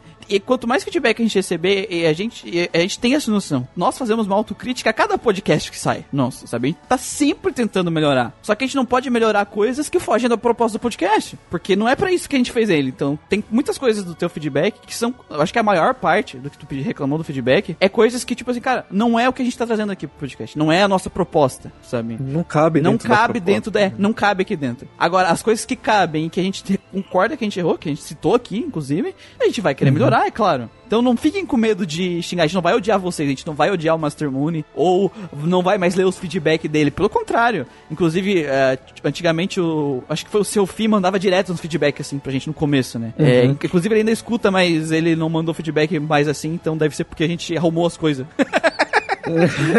que a gente tá sempre tentando melhorar. Só que vocês É. têm que entender que tem coisas que é fora do. foge do, do que a gente tá trazendo aqui.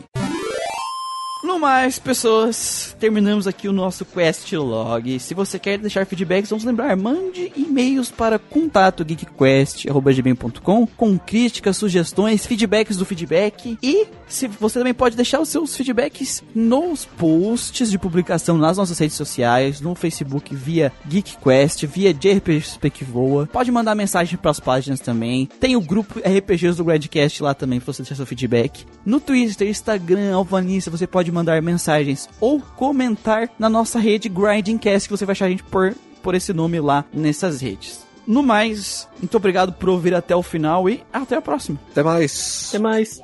Falou, Antes de pagar, paga tudo, paga tudo, paga tudo. Eu acabei de ver uma coisa aqui que eu não sabia. Esse podcast é do demônio, porque eu estou com a minha janela do diabo aqui aberta.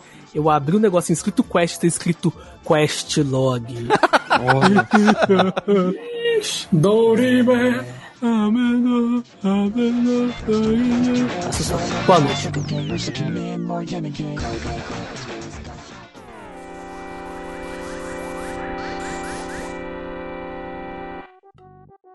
E olha que aparece bicho aqui tudo quanto é lado, esse quer comer meu cu. É. É, Não, é, é isso. Diablo é. É tipo. É horda.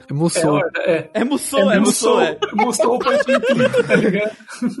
Os caras jogando Musou point and click, é só o que faltava.